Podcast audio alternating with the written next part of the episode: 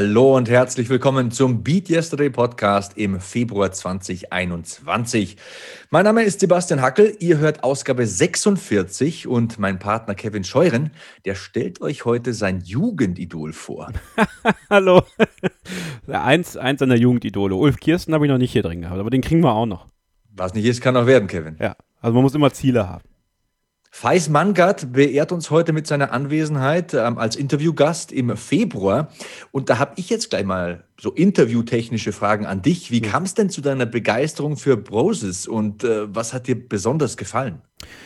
Boah, da muss man weit zurückgehen. Das ist ja ähm, so ein bisschen Jubiläum, was wir feiern. 20 Jahre Broses. Ähm, ich nutze diesen Podcast ja netterweise auch immer so ein bisschen als Spielwiese für mich und ähm, diese Band hat mir damals in einer äh, nicht immer einfachen Zeit für mich äh, sehr geholfen. Ähm, ich habe den Weg damals, ist ja die zweite Popstars-Band, das war ein Casting-Format, damals bei RTL 2. Die ersten waren ja die No Angels, äh, über die sprechen wir auch ein bisschen im, Podca äh, im Interview. Die kommen ja wieder. Äh, alle außer Vanessa äh, sind, ja, sind ja wieder am Start und machen da ihr Comeback. Broses war wohl eher nicht. Aber ähm, diese Band hat mir damals einfach unheimlich viel bedeutet. Ähm, es war jetzt nicht die einfachste Zeit äh, zu Hause. Es war nicht die einfachste Zeit mit Freunden, wie auch immer. Ähm, war nicht die einfachste Zeit im Fußballverein.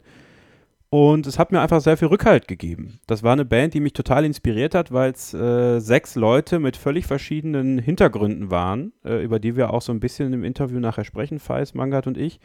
Ähm, die Musik hat mich total mitgenommen äh, und abgeholt, wie man so schön sagt. Ich äh, hatte extrem Spaß daran, diese Choreografien nachzutanzen und äh, äh also stell mir super lustig vor. Ey, also ich war, ähm, ich habe das, hab das auch im, im, Interview erzählt, aber ich, ich, erwähne das jetzt gerne schon mal. Ich habe damals auf einem Stadtfest in Borken, äh, in meinem Heimat, in meiner Heimatstadt, vor Leuten auf einer Bühne auf dem Marktplatz die Choreografie zu Do You nachgetanzt. Also ähm, das muss ich mir überlegen, da war ich dann ähm, neun oder zehn oder elf, keine Ahnung. Auf jeden Fall habe ich mich da völlig äh, fallen lassen können und vor Leuten diese Sachen nachgetanzt. Also das war, ähm, das war für mich nicht schlimm. Also heute würde ich mir da wahrscheinlich ein bisschen Gedanken drüber machen oder müsste tatsächlich irgendwie äh, ein Schlückchen trinken vorher, um, bevor ich das machen würde. Aber das ist einfach, ich glaube, das ist das, was einen so, was einen so prägt. So gerade diese, diese Zeit so mit neun oder zehn, die Musik, die Bands, die, die man dann hört. Das war auch mein erstes Konzert. Ich habe in Broses Bettwäsche geschlafen. Das ist die nächste Frage eigentlich, die ich, die, die ich die ganze Zeit schon stellen will. Welche Fanartikel hattest du? Welche Live-Veranstaltungen hast du besucht? Alles, Alter. Also äh, es fing mit Postern an. Also ich war immer, ich war sowieso, mein Zimmer war sehr, sehr, sehr voller Poster. Ähm, damals dann tatsächlich Wrestling und Broses und Bayer Leverkusen. Also, aber von Broses diverse, Geile Mischung. Äh, schon, ne? Ähm, diverse Poster, äh, dann so Schlüsselanhänger hatte ich viele, natürlich alle CDs äh, und dann auch die DVD, die dann rauskam. Ähm, irgendwelche, ich glaube, so ein College-Blog damals von, von, von For You, also so eine Tasche ähm, dann natürlich ja die Bettwäsche. Die habe ich jetzt letztens sogar noch im Borken gefunden, in einem Schrank bei meinen Eltern. Also die gibt es noch. Ähm, dann, äh, ja, mein, mein erstes Konzert, das war mein aller, allererstes Konzert mit meinem Cousin war ich damals in Oberhausen, in, in der Arena dort, wo ich auch schon des Öfteren für, für, zum Wrestling war. Das war mein allererstes Mal dort. Ich glaube, deswegen habe ich auch so eine enge Verbindung zur Arena Oberhausen, muss ich ganz ehrlich sagen. Also es ist einfach so viel ähm, passiert, so mit dieser Band und mir, dass, dass, dass mich das einfach nie losgelassen hat. Und ja, also da war ich schon damals sehr, sehr, sehr drin und äh, hat, ja, also ich hatte, hatte sehr, sehr viele, sehr viele Sachen, schöne Erinnerungen. Also an mir ist das ja komplett vorbeigegangen. Ich mein, das waren meine Hobbys. Also Hip-Hop, Basketball, Fußball, alles mit Sport. Wrestling natürlich auch, das eint uns ja, da haben wir uns ja kennengelernt. Ne? Genau. Ähm, egal, also da ist ein ganz cooles Interview rausgekommen. Ich habe es schon gehört. Natürlich stehen zentrale Beat Yesterday-Themen wie, ja, was ist da drin, drin? Persönliche Weiterentwicklung, Training und Ernährung im Vordergrund. Aber es geht auch zum Beispiel um den Zustand der Veranstaltungsbranche zur Corona-Zeit. Und ja. Äh, Feis gibt ja auch offen zu, dass er selbst sein ärgster Kritiker ist. Das fand ich persönlich sehr sympathisch. Damit konnte ich mich identifizieren. Also guter Talk, Kevin, der da rausgekommen ist. Dankeschön. Ich hoffe auch, dass es äh, euch da draußen gefällt und ähm, bin gespannt, was ihr dazu sagt. Also Feedback dann der gerne auch äh, über Twitter an an uns, Sebastian Hackel, at Kevin-Scheuren, Hashtag BeatYesterdayPod. gerne auch bei Instagram, wo auch immer. Äh, ja, vielleicht ist ein oder andere dabei, wo vielleicht auch bei euch Erinnerungen wach werden, aber ich glaube, dass einfach auch diese Story rund um äh, den eigenen größten Kritiker, was du angesprochen hast, ähm, ja, uns auch alle irgendwie ein Stück weit ein. Ne? Also wir alle sind, glaube ich, unser schärfster Kritiker und manchmal hemmt uns, das, hemmt uns das sicherlich auch im einen oder anderen Moment. Und dass man das dann halt merkt, dass das äh, vor 20 Jahren nicht anders war äh, als heute, ist, glaube ich, einfach auch für viele eine gute Erkenntnis. Und ich fand es auch sehr interessant zu hören, äh, wie das Training damals so lief. Also ähm, wie man auch während einer großen Tour dann noch das Training eingeschoben hat, wie schwierig das auch manchmal war und auch, ich finde, das ist auch immer Teil von Beat Yesterday, ist das Thema Familie und hier natürlich auch bei uns im Podcast, also die, die, die, die diese immense Wichtigkeit, die bei Feist die Mutter und die Schwester eingenommen haben weil der Vater sie ja schon, schon recht früh verlassen hat. Ähm, das, das, das war sehr inspirierend, fand ich. Und das ist mal, das ist mal ein anderer Ansatz, finde ich. Thema Musik ist ja bei uns auch immer ein wichtiges Thema und er ist ja auch unter anderem mit Moses Pelham unterwegs oder jetzt auch mit dem mit, mit äh, Azad zum Beispiel zu hören, ganz äh, relativ aktuelle Single. Wusste ich gar nicht, wusste ich gar nicht. Ja, ja. Ähm, der hat sich ordentlich weiterentwickelt. Ne? Also wir haben natürlich. Äh, Pelham ist ja so meine Richtung eher. Ne? Genau, genau. Und er war da im Background unterwegs und hat da auch mitproduziert. Ah. Also er ist ja jetzt auch Produzent, weiß. Und ähm, ich glaube, dass das Schöne bei ihm ist, wir haben jetzt natürlich den Fokus sehr auf Process gelegt, aber man könnte theoretisch nochmal mit ihm quatschen und dann diesen ganzen Hip-Hop und RB-Aspekt äh, noch mit aufgreifen, vielleicht mal für eine andere Ausgabe irgendwann im Laufe des Jahres, war noch immer mal ganz interessant. Vielleicht, wenn ihr das möchtet, ja, das auch gerne als Feedback, auch gerne als Rezension bei iTunes, wenn ihr möchtet. Könnt ihr gerne auch ein bisschen, äh, bisschen was runterschreiben. Also ich glaube, da ist für jeden, auch wenn er jetzt nicht unbedingt was mit Process zu tun hatte, muss man, muss man fairerweise sagen, äh, und das ist teilweise schon äh, ein ordentlicher Fanboy-Talk. Das nehme ich auch gerne mit, muss ich ganz ehrlich sagen. Und ich finde, das ist auch vollkommen okay. Äh, ich glaube, den Moment hattest du mit Bastian Schweinsteiger genauso, äh, dass man dann noch einfach mal einfach mal Fan sein kann und dann einfach die Fragen stellen kann, die man vielleicht mal immer schon stellen wollte. Und ganz ehrlich, wenn wir die Möglichkeit haben, Leute, warum soll man es denn nicht machen? Und deswegen hoffe ich, dass es euch gefällt. Aber äh, wir haben ja in den nächsten Monaten auch schon einiges vor hier im Beat Yesterday Podcast. Ja, du hast mich gerade auf eine Idee gebracht. Vielleicht mal einen Wrestler oder einen MMA-Kämpfer. Also in den nächsten Ausgaben möchte ich unter anderem mit Florian Neuschwander sprechen. Ähm, Flo knackte den Weltrekord über 100 Kilometer auf dem Laufband und ich finde den Menschen und vor allem das Thema sehr spannend, weil es Chancen aufzeigt, wie man in einer Zeit der Einschränkungen Ziele und ja sogar Rekorde erreichen kann. Ist ja so in diesem Fall. Und auf BeatYesterday.org, das habe ich hier auf dem rechten Bildschirm gerade äh, unser Lifestyle-Magazin, da gibt es auch dazu diverse Artikel, unter anderem auch einen von Flo selbst. Und hier ist mal ein Zitat draus. Also, ich zitiere, zwischen Kilometer 70 und 85 war es am anstrengendsten. Meine Beine wurden schwer, mein Kopf auch, ich bekam sogar etwas Angst.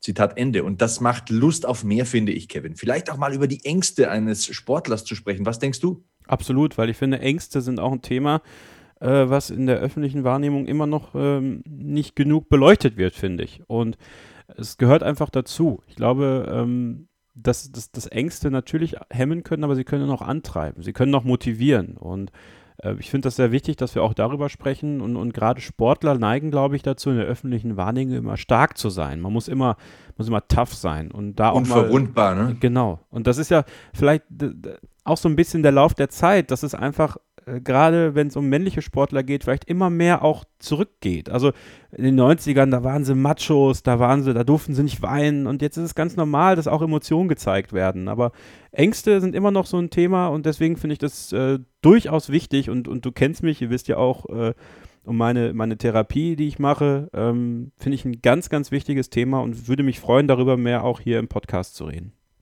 Ähm, die Interaktion mit den Hörern ist ja sehr wichtig und äh, falls ihr da draußen Fragen an Flo und seinen äh, Weltrekord habt, falls ihr uns etwas mitteilen wollt, du hast ja schon gesagt, äh, gerne an meinen Beifahrer, at kevin-scheuren via Twitter oder an mich, at Sebastian Hackel auf Twitter oder Instagram. Gerne die Hashtags BeatYesterday oder BeatYesterdayPod für den Podcast dann eben benutzen. Es gab übrigens auch wieder eine 5-Sterne-Rezension bei Apple Podcasts. Danke dafür, das freut uns natürlich. Und ähm, wir hatten ja schon viele Extremsport Sportler, à la Flo Neuschwander zu Gast. Ich denke da zum Beispiel an das Interview mit Ironman Patrick Lange im Sommer 2020 oder an unser Gespräch mit dem Iceman Christian Redl, ist, glaube ich, so ziemlich genau ein Jahr her. Mhm. Ähm, alle Podcasts gibt es übrigens kostenlos auf BeatYesterday.org, dem Lifestyle-Magazin von Garmin oder über den Podcatcher eurer Wahl, also Apple Podcasts, Spotify und so weiter. Und ähm, im Sommer 2019, da hatten wir Gino Singh zu Gast. Und auch er ist jemand, mit dem ich derzeit in Kontakt stehe, denn er hat ein neues Projekt, über das ich hier im Podcast demnächst sprechen möchte. In der nächsten Staffel von Faul wird fit betreut er nämlich Valentin. Und wer Valentin nicht kennt, ist einer von den Rocket Beans, der ist mega dünn und der will kontrolliert zunehmen bzw. Muskelmasse aufbauen. Und das interessiert mich wiederum, weil es mal was anderes ist und weil ich ja als Kraftsportliebhaber sowieso wissen will, welche Übungen der machen wird, was er essen wird, wie viel er essen wird, wie viel Eiweiß er zu sich nehmen wird, etc. pp. Und ich glaube, deinen Geschmack wird das auch treffen, Kevin. Gino ist ja sowieso ein super Typ. Ja, ja, hat mir schon beim ersten Mal sehr imponiert, als er hier war und auch einige ratsame Tipps gegeben, auch im Off-Gespräch. Ähm, das, was ihr nicht gehört habt, das ist dann halt so, das ist Premium für die Leute, die diesen Podcast machen manchmal. Nein, aber ähm, ich, ich bin da Schau sehr, ihn an. Nein, ich bin da, ich, auch da freue ich mich drauf, weil ähm, das mal eine ganz andere Challenge ist. Auch das ist vielleicht etwas, was tatsächlich für viele gar nicht so äh, akut ist, dieses Thema. Man hört immer in der öffentlichen Wahrnehmung, Leute wollen abnehmen. Aber es gibt tatsächlich auch Leute, die wollen zunehmen. Die wollen Muskelmasse zunehmen, die wollen an Masse gewinnen. Ähm, und da diesen ganz anderen Weg mal äh, mitzubekommen, auch aus Ginos Sicht, weil es ja für ihn auch eine ganz andere Aufgabe ist. Äh, ja. einer, normalerweise macht er aus einer Couch Potato äh, einen Leistungssportler, mal so ganz extrem gesagt, ja. Aber da einfach mal in die andere Richtung zu gehen und äh, da habe ich vielleicht nachher, nach dem Interview mit Feis, auch noch was ganz Persönliches zu erzählen, was das angeht äh, was aber nicht damit zu tun hat, dass ich noch mehr zunehmen will. Im Gegenteil. Wir hatten ja auch mal äh, Sarah Rehfeld zu Gast, auch das Interview kostenlos, immer noch hörbar. Da ging es ja um Essstörungen und ja. ähm, das kann ja in beide Richtungen gehen. Vielleicht auch aus dem Blickwinkel ganz interessant, das Thema Ernährung immer wieder auch äh, ja, mal zu untersuchen, zu analysieren. Und mit Gino haben wir da ja einen Experten an der Hand. Außerdem bin ich derzeit an einer Rugby-Spielerin dran. Also mal sehen, ob das klappt. Ich kann noch nichts versprechen. Ihr seht auf jeden Fall, wir versuchen jeden Stein umzudrehen. Wir wollen verschiedene Sportarten vorstellen und kennenlernen. Wir wollen interessante Menschen porträtieren und ihre Motivationen, Werdegänge, Lebenswege aufzeigen das ist so kurz gesagt der Fahrplan für die nächsten Monate, damit ihr ein bisschen einordnen könnt, was hier zu erwarten ist. Ähm, du hast aber gesagt, Kevin, jetzt erstmal dein Gespräch mit Feis Mangard, ähm, ehemaliges, äh, ehemaliges Mitglied von Brosis. Und äh, damit ab dafür. Unser Beat Yesterday Interview im Februar. Los geht's.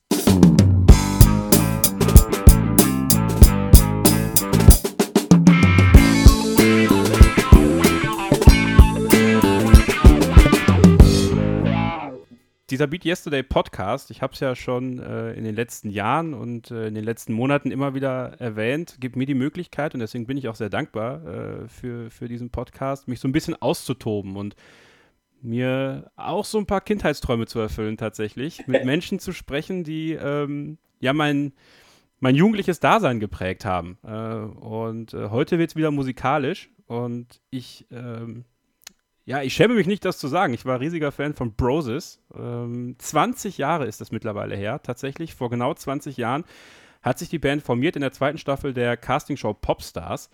Ähm, ich äh, hatte mein erstes Konzert äh, bei ihnen, oder mit ihnen, sage ich mal, 2002 in der Arena Oberhausen. Äh, das hat mich geprägt. Ich habe in Broses Bettwäsche geschlafen. Ich hatte Broses Poster zu Hause, alle CDs, alle DVDs. Und jetzt freue ich mich tierisch, dass äh, ja, ob es der Frontmann war, das muss er mir gleich mal sagen. Aber bin ich. Äh, Feis Mangert ist da. Hi, Feis. Hallo, freut mich. Äh, ich freue mich auch. Erstmal, äh, wichtigste Frage aktuell: Wie geht's dir? Ähm, ich bin gesund. Alle Menschen von Re äh, Relevanz in, meiner, in meinem Umfeld sind gesund. Die, die äh, erkrankt wurden, sind wieder gesund geworden. Also es ist alles, es ist alles gut das neue Gut ist gesund und deswegen ist alles gut. Das freut mich. Das freut mich wirklich zu hören. Ähm, was ist los bei dir aktuell? Also bevor wir, bevor wir über deine Vergangenheit sprechen, ja. äh, direkt mal mit einer wichtigen Frage einsteigen. Wie verbringst du dein, dein Leben aktuell? Ich meine, du bist in der Veranstaltungsbranche tätig. Es ist eine schwierige Zeit, diese, diese Corona-Krise, sicherlich auch für, für dich beruflich. Erzähl mal ein bisschen. Ja, ja also ähm, jetzt, also eigentlich geht es mir insofern sehr gut, weil ich Fulltime Daddy sein darf. Also ich darf einfach die meiste Zeit mit meiner Tochter verbringen. Die ist jetzt drei geworden. Das sind die wichtigen Jahre. Ne, anstatt dass sie die halt äh, bei der Tagesmutter verbringt und ich irgendwo in der Weltgeschichte rumtoure, habe ich halt die Möglichkeit, zu Hause zu bleiben und mit ihr jeden Morgen aufzustehen und ihr jeden Morgen ein Kakao zu machen. Und mit ihr jeden Morgen zu frühstücken. pure Freude, pure Freude. Nein, das hat nur damit zu tun, dass ich nicht für Alltag gemacht bin. Aber ansonsten ist das wirklich wunderschön. Ähm, das ist eine Zeit mit meiner Tochter, die ich so nie wieder kriege. Deswegen ist mein Jammern immer so ein bisschen, äh, hält sich in Grenzen, weil wenn der Lockdown dieses, also letztes Jahr nicht passiert wäre, hätte ich halt sehr, sehr viel Zeit auf Tour verbracht. Hätte sehr, sehr wenig von meiner Tochter mitbekommen. Und jetzt ist es andersrum. Versuchen wir alle aus allem das Positive zu sehen und deswegen geht es mir gut. Schön. Ähm, lass uns mal ein bisschen zurückschauen. Äh, ja. In dein Leben vor Broses auch gerne mal. Ähm, wie bist du aufgewachsen? Äh, wie ist Feis Kevin Manga, das verbindet uns ja auch, ne? Das vergessen ja die meisten. Ja, ne? Namensvetter. Namensvetter. Wenn man, äh, wenn man so die ersten Popstars-Folgen von damals sieht, steht ja auch Feis Kevin auf deinem Namen. Äh, auf deinem ja, aber ähm, ich habe damals darauf bestanden, also ich, ich wohne jetzt in Bochum im Ruhrpott und hier muss man mit dem Namen irgendwie scheinbar aufpassen. Keine Ahnung, was die haben. Das haben auch nur die. Ja. Ansonsten, äh, ja, also ich bin ich bin in Bad Honnef, ich bin in Köln geboren. Bin dann im Kindesalter ist meine Mutter mit mir nach Bad Honnef gezogen. Du ne, kennst ja, ja. kennst ja die Hood. Ja. Quasi andere Rheinseite und viel schöner als Bonn. Sorry, Bro. es stimmt sogar, ja. Es stimmt sogar. Muss man schon sagen. Ja.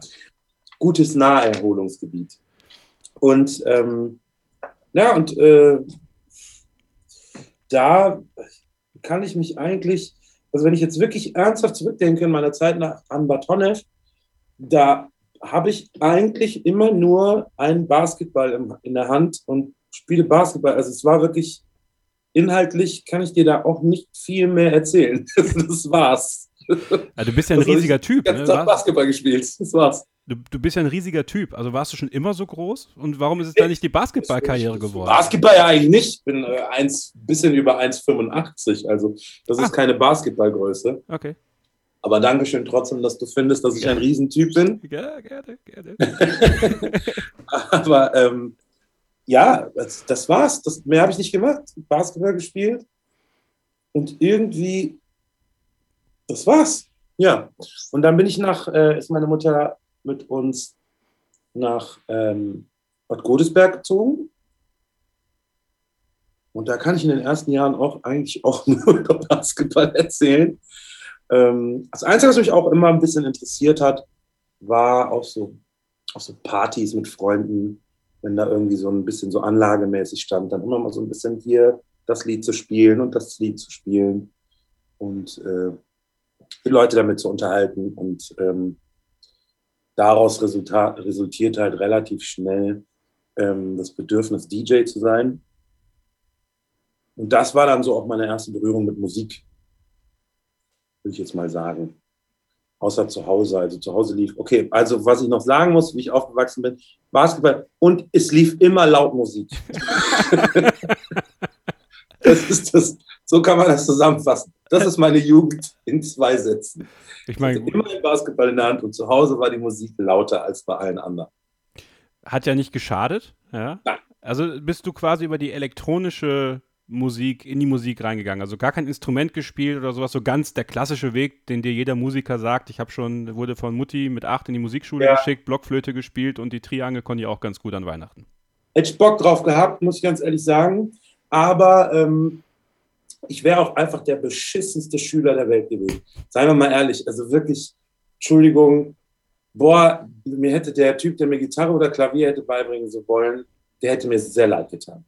Also diesen Fokus hatte ich damals nicht. Ich war, äh, äh, wie gesagt, ich hab, Basketball war insofern gut, weil es hat mich halt ausgepowert. Also wenn du das halt irgendwie vier Stunden am Tag machst, dann gehst du halt auch müde ins Bett. Und das war auch einfach äh, alles, was ich hatte. Und alles andere war immer so ein bisschen so, ey, weißt du, ich bin voll cool und so. Man ist ja, ne, als Teenager denkt man ja, dass man weiß, was cool ist und was nicht. Und ähm, das wäre mir nie in den Sinn gekommen. Und ich habe halt immer viel gesungen. Also ich habe selber immer viel mich damit auseinandergesetzt, zu singen und so. Und hatte aber auch einfach immer so ganz viele Vorbilder, die halt so gut gesungen haben, dass ich halt auch überhaupt nicht den Ansatz hatte zu sagen, okay, ich kann da überhaupt mithalten oder ich kann, ich darf mich selber jetzt auch äh, äh, äh Sänger nennen. Deswegen war Singen einfach auch lange Zeit so ein Nebenprodukt, was mir aber auch immer geholfen hat. Also beim Auflegen als DJ ein bisschen mitsingen und das fanden die Leute dann so, oh, total exotisch. Und das hat dann äh, dem Ganzen so ein bisschen äh, den Pluspunkt gebracht. Aber so ernsthaft mich als Sänger gesehen hätte ich halt nimmer nie. Dann ist es ja noch viel interessanter, dass du dich dann zur zweiten Staffel von Popstars angemeldet hast damals. Also äh, ja. ist, das, ist das aus irgendeiner Bierlaune heraus entstanden oder, oder wie kam das zustande? Nein, also erstmal muss man dazu sagen, es, es gab mehrere Gründe. Der, der lustigste, ich glaube, von der Presse ein kleines bisschen ähm, ausgeschlachtete Grund war, ich wollte unbedingt Vanessa Petru, wer ist sie? Äh, Nachnamen? Vanessa von den No Vanessa Angels. von den No Angels, ja. Wollte ich halt einfach mal unbedingt kennenlernen und dachte ja, so, klar, Casting nach denen, die wird man ja dann da kennenlernen. Das war aber äh, Quatsch. Gute Wahl übrigens. Finde ich auch. Ja. Aber, ähm, und dann äh, war es tatsächlich, ich, als ich glaube, natürlich irgendwann willst du mal wissen, wo, wo stehe ich ne, in, in dir drin, weil du, egal wo du hinkommst, Leute erzählen dir immer so, Mann, ey, du bist voll geil, das war awesome aber selber glauben tust du es nicht, weil du hast ja auch Ohren, du hast ja, was die anderen so machen und denkst dann so, warte mal, das kann ja nicht so richtig sein, was ich hier mache. Und ähm, das war so ein bisschen der Grund. Und äh, ja, wir haben so ein, so ein paar Projekte gehabt, wo es halt einfach also es gibt ja jetzt sowas wie heute so Foren oder so, ich sag jetzt mal so Facebook-Pages, wo sich Sänger oder Musiker aus. Das war da noch nicht so, beziehungsweise es gab es bestimmt. Ich war noch einfach zu dumm, um äh, zu wissen, wo es das gab. Und ähm, deswegen war das auch so ein kleines Get-Together. Einfach mal zu gucken, wie sieht's aus? Ey, hast du Bock bei uns mitzumachen oder können wir bei dir mitmachen?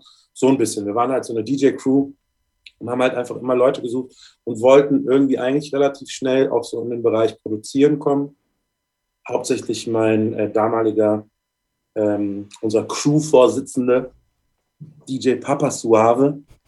Ich weiß nicht, ob, der noch, ob ihr da noch, ob ihr wisst, wer das ist, aber auf jeden Fall. aber es hat, äh, hat viel in der Nachtschicht und äh, so, so Ah, okay, okay. Also war immer so ein bisschen für die Hip-Hop-Fraktion zuständig. Mhm. Gab so zwei, drei Gangs und er war so halt, er stand für eine. Naja, aber ähm, Entschuldigung, jetzt habe ich mich um äh, Kopf und Kragen gequatscht. das Popstars-Casting, wie bist du? Genau, deswegen sind wir da hingegangen. Also natürlich, um zu gucken, wo ich, wo ich stehe, um mal Leute, um sich auszutauschen, um das alles ähm, hinzukriegen. Und dann entsteht natürlich nach dem ersten Recall und so entsteht natürlich dann irgendwie auch schon so ein bisschen ein kleiner Wille, das dann zu gewinnen. Ähm, deine Familie ist dir ja auch sehr wichtig. Ähm, wie hat deine Familie reagiert, als du gesagt hast, okay, komm, ich melde mich da jetzt an, so, und ich guck mal, was passiert. Und am Ende, oder nicht am Ende, aber du hast, es ging immer von Schritt zu Schritt weiter. War denen schon immer klar, ja, Feis kann es schaffen? Äh, oder haben sie gesagt, ja, ja, versuch du mal, ne? Und dann guckst du mal, kommst wieder nach Hause und machst dann was Vernünftiges. Es war schon sehr schnell, also ich habe denen natürlich erstmal nicht gesagt, dass ich da hingehe.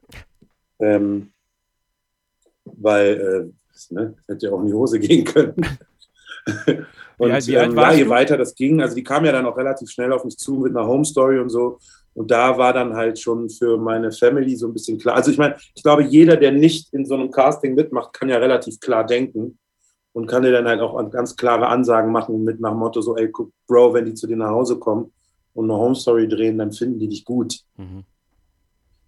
Aber das siehst du in dem Moment nicht. Und ähm, meiner Familie war das halt immer recht klar. Es waren halt sehr viele Freunde und Bekannte. Damals gab es den ähm, DJ Payman, das war, der, das war einer meiner DJ-Lehrmeister, der quasi in der Diskothek Sky aufgelegt hat damals. Ganz damals in Bad Godesberg. Alte Godesberger Riege. Und als der davon erfahren hat, der war halt auch so, ja, mein Gott, ähm, wann ist das denn dann endlich vorbei? Das, also so ein Gefühl hat er mir gegeben, mhm. nach dem Motto, äh, das gewinnst du ja eh und so. Aber das ist nicht, das kam bei mir, das kommt, sowas kommt bei mir generell nicht an. Also ich bin da sehr beratungsresistent. Ich habe halt eine Meinung von mir selber die leider nicht oft gut ist, aber die mich dann halt so ein bisschen am Ball äh, bleiben lässt. Und ähm, ich habe einen guten Rückenwind von, der, von meiner Familie bekommen. Das muss man wirklich sagen. Also Familie und Freunde haben mich da sehr unterstützt und mir ein sehr selbstverständliches Gefühl gegeben von dem Leben, was mir da bevorstand. Ähm, ich habe mir natürlich äh, in Vorbereitung auf dieses Interview nochmal eure DVD angeschaut, die Never Forget Where You Come From DVD, die Entstehungsgeschichte von Broses. Und äh, da hat jeder ja auch seinen eigenen, äh, seinen eigenen Aspekt bekommen in der DVD. Also gewisserweise haben sie einen Zusammenschnitt gemacht aus den ganzen Popstars-Folgen. Ja, ähm, und vieles von dem, und das ist tatsächlich das, was mich ähm, bei eurer Band immer wieder fasziniert, und mittlerweile gibt es eure Songs ja auch bei Spotify, ähm, in der Tat, ich kenne so viele Texte noch auswendig und so viele Sequenzen aus diesen, aus diesen Sendungen immer noch auswendig. Also da merkt man mal, was, wie prägend das eigentlich war, diese ganze Zeit.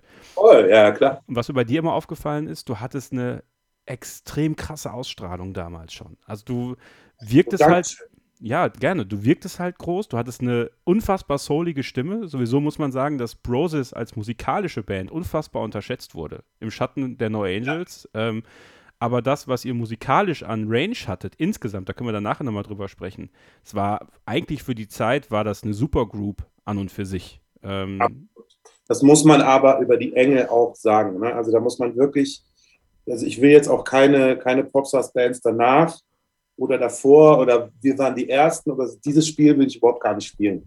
Da will ich überhaupt gar nicht drüber reden. Aber ich weiß nicht, ob die das extra gemacht haben oder ob das aus Versehen passiert ist. Aber eben Range, du hast es gerade äh, schön angesprochen, da muss ich wirklich sagen, waren die Engel und ähm, wir wirklich oft so. Die Mädels konnten auch, also die ja. Mädels konnten auch echt manchmal Sachen raushauen. Ja. Wo ich persönlich jetzt vielleicht sagen würde, das sage ich jetzt unter Vorbehalt, das ist nicht böse gemeint, ich bin natürlich äh, vorbelastet. Ich würde jetzt mal sagen, die einzelnen Stimmen bei, bei Broses haben mir jetzt als Sänger irgendwie mehr gefallen, jeder einzeln. Und die Engel, die hatten jeder, jeder hatte so ihre Stärken und äh, irgendwie so. Aber ich sage jetzt mal die Chornummer, also diese Stimmen zusammen, diese Stimmgewalt, die da gemeinsam rausgekommen ist, das war schon off the hook. Das muss man schon einfach sagen. Ja, weil es aber auch einfach, glaube ich, eine, eine, durch die Mischung natürlich Mann und Frau, aber auch so viele verschiedene Styles äh, drin ja. zu haben. Also das, das gab es halt zu dem Zeitpunkt so noch nicht. Äh, und ich glaube, danach hat man ja auch explizit gecastet. Aber nochmal auf dich ganz persönlich, warst du dir deiner Ausstrahlung und deines Charismas, sage ich mal, bewusst zu dem Zeitpunkt? Nein. Ähm, ich glaube auch ehrlich gesagt, dass ich das immer noch nicht bin. Echt? Also okay. ich glaube ich glaub schon, dass ich jetzt so ein bisschen, also man, in der Welt, in der ich jetzt gerade lebe, in dieser, hauptsächlich in dieser Eventwelt und so, da geht es auch viel und schnell darum, dass du natürlich auch irgendwie mehr oder weniger lernst, dich selber einzuschätzen. Aber auch da habe ich jetzt einen Agenten, der läuft rum und sagt, hey, guck mal, wenn der Fall zu deinem Event kommt, blablabla. So, und wenn der dann so über mich redet, bin ich halt auch manchmal so, boah, Digi, bist du dir sicher? Dass, also, das macht also, ich bin da irgendwie, ich, ich will ja gar nicht so, so, ich hatte heute noch ein Gespräch mit einer Gesangskollegin darüber. Es geht gar nicht um Phishing for Compliments oder sonst irgendwas, sondern es geht schlicht und ergreifend darum, dass ich mir selbst halt immer der absolut krasseste Kritiker bin. Ich gehe mir manchmal vielleicht sogar ein bisschen zu sehr auf den Sack und ich stehe mir auch bestimmt oft im Weg. Ich habe das nicht gewusst, was. Also erstmal habe ich überhaupt nicht gewusst, dass das Leute sehen werden. Also so verantwortungslos bin ich. Da stand halt ein Kameramann und irgendwann wurde uns gesagt, ey, erzählt dem, wenn ihr was zu erzählen habt, erzählt es dem. So. Und das haben wir dann gemacht. Und ich glaube, ein paar von uns, denen war das ein bisschen bewusst, okay, das wird im Fernsehen laufen. Ich schwöre dir bei Gott, mir war das nicht klar. Und ich habe danach auch Aufnahmen gesehen und war so, oh Gott, nein, Digga, was ist mit dir los? Weil das ist eine ganz krass intensive Zeit. Und das war ja auch das erste Mal, dass ich irgendwie mehr oder weniger, ich sage mal, ein Stück weit Verantwortung für mich übernehmen musste. Was ich versuch, also gezielt versucht habe zu vermeiden in der Zeit davor und auch sofort wieder angefangen habe zu vermeiden in der Zeit danach. Äh, äh, und das habe ich nicht gewusst. Habe ich einfach nicht gewusst. Und es kamen immer wieder Leute zu mir und haben mir eben dieses Kompliment gemacht, haben gesagt, es ist schön und charismatisch und toller Sänger und bla und keine Ahnung. Aber das ist bei mir halt nie angekommen, weil ich, ich stehe halt meistens morgens auf und gehe erstmal davon aus, dass das jetzt nicht so geil war, was ich gestern gemacht habe. Wie schwer war das damals zu dem Zeitpunkt? Wie alt warst du äh, zur Popstars-Zeit? Hm, also ich bin so, ich bin 21 geworden während ja. dieses, dieses gesamten. Wie, wie, wie geht man mit so Schulterklopfern dann um? Also ich meine, wenn, wenn du in diesem, in diesem extrem intensiven Zeitraum bist zwischen äh, erstes Casting und äh, der Entstehung der Band und dann natürlich darüber hinaus das, ähm, du kriegst diese Home Story direkt zu Beginn. Ähm, man merkt es in der Art und Weise, wie gefilmt wird und wie diese Szenen zusammengeschnitten werden. Ähm, Im Englischen würde man, glaube ich, sagen, he was groomed for success in dem Moment, also weil denen klar war, das ist zumindest schon mal ein Fixpunkt, den wir haben. Ähm, war, das, war das dir irgendwie bewusster in manchen Momenten oder hast du einfach gesagt, okay, ich nehme jetzt hier jeden Tag und mal gucken, was passiert?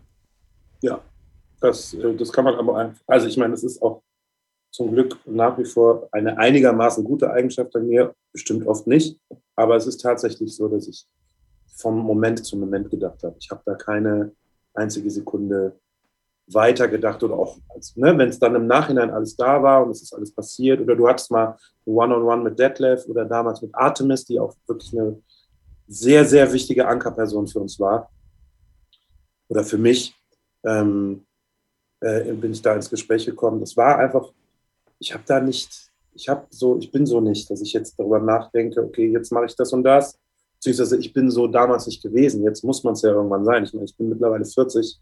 Also wenn ich nicht jetzt mal langsam raffe, wie der Lachs läuft, dann ist ich auch ein bisschen selber schuld. Aber äh, ja, ich habe es nicht, ich habe es nicht, ich habe das nicht, ich war damit, ich war mit anderen Sachen beschäftigt und äh, war auch, ich war auch sehr überfordert in vielen Situationen und da konnte ich mich dann jetzt nicht damit auseinandersetzen, dass äh, es da Leute gibt, für die ich auch irgendwie eine Form von Role Model bin oder sonst was. Das, da habe ich keine Sekunde drüber nachgedacht. Unser Thema im, im Beat Yesterday Podcast ist die persönliche Weiterentwicklung, ist das Voranschreiten, von Tag zu Tag neu aufzustehen und äh, sich einen Schritt weiterzuentwickeln. Jetzt bist du in diesem, in diesem Popstars-Segment, in diesem, in diesem Casting-Prozess. Ähm, alles geht schnell, ihr wart im Ausland, ihr hattet Workshops, äh, es war heiß, es war, es war stickig, ja, und ihr musstet tanzen, singen, alles gleichzeitig irgendwie auch trainieren. Wie hast du dich damals äh, Tag für Tag aufs Neue motiviert? Weil du wirst ja sicherlich auch mal einen Durchhänger gehabt haben. Ich hatte, ähm, ich hatte tatsächlich, also erstmal muss man sagen, ja, das ist, das ist wirklich eine körperliche Belastung und so, aber also zumindest bei uns wurde schon, also da wurde auch gewissenhaft bis daran gegangen worden. Ne? Also wenn jemand irgendwie mal eine Muskelverkrampfung hatte oder sonst irgendwas, dann wurde ne, schön gedehnt, gestretcht. Die haben schon darauf auf, Acht gegeben. Ich meine, der Detlef äh, wirkt immer wie ein ziemlich harter Hund, aber der hat natürlich auch geguckt, dass wir uns ordentlich warm machen und ordentlich äh, am Start sind. Ähm, das Körperliche war nicht das Problem. Der Breakdown war der Kopf. Und das war eben der erste Moment, wo ich realisiert habe, so, okay, scheiße. Ja, klar, du lebst, jetzt hier von einem Tag auf den anderen und guckst halt einfach nur, wie weit kommst du. Die ganze Nummer geht jetzt aber halt einfach schon ein paar Monate und jetzt musst du irgendwann mal entscheiden, okay, wer willst du sein? Willst du das jetzt wirklich durchziehen und dann eine Person öffentlichen Lebens werden und eben für deine Handlungen und für alles, ne, äh, ich sage jetzt mal, deinen Mann stehen oder willst du nach Hause und dich vergraben? Und ich hatte wirklich Bock, nach Hause zu fahren und mich zu vergraben. Mehrmals. Das glaube ich tatsächlich. Und zwischendrin wird es in der DVD auch klar. Also, äh, dass es für, für alle, äh, die bis zu einem gewissen Stadium gekommen sind, gerade vom Kopf her eine riesige Belastung war. Also man hat auch das Gefühl, ähm, dass es körperlich immer teilweise auch so ein bisschen im Autopilot funktionierte an manchen Tagen.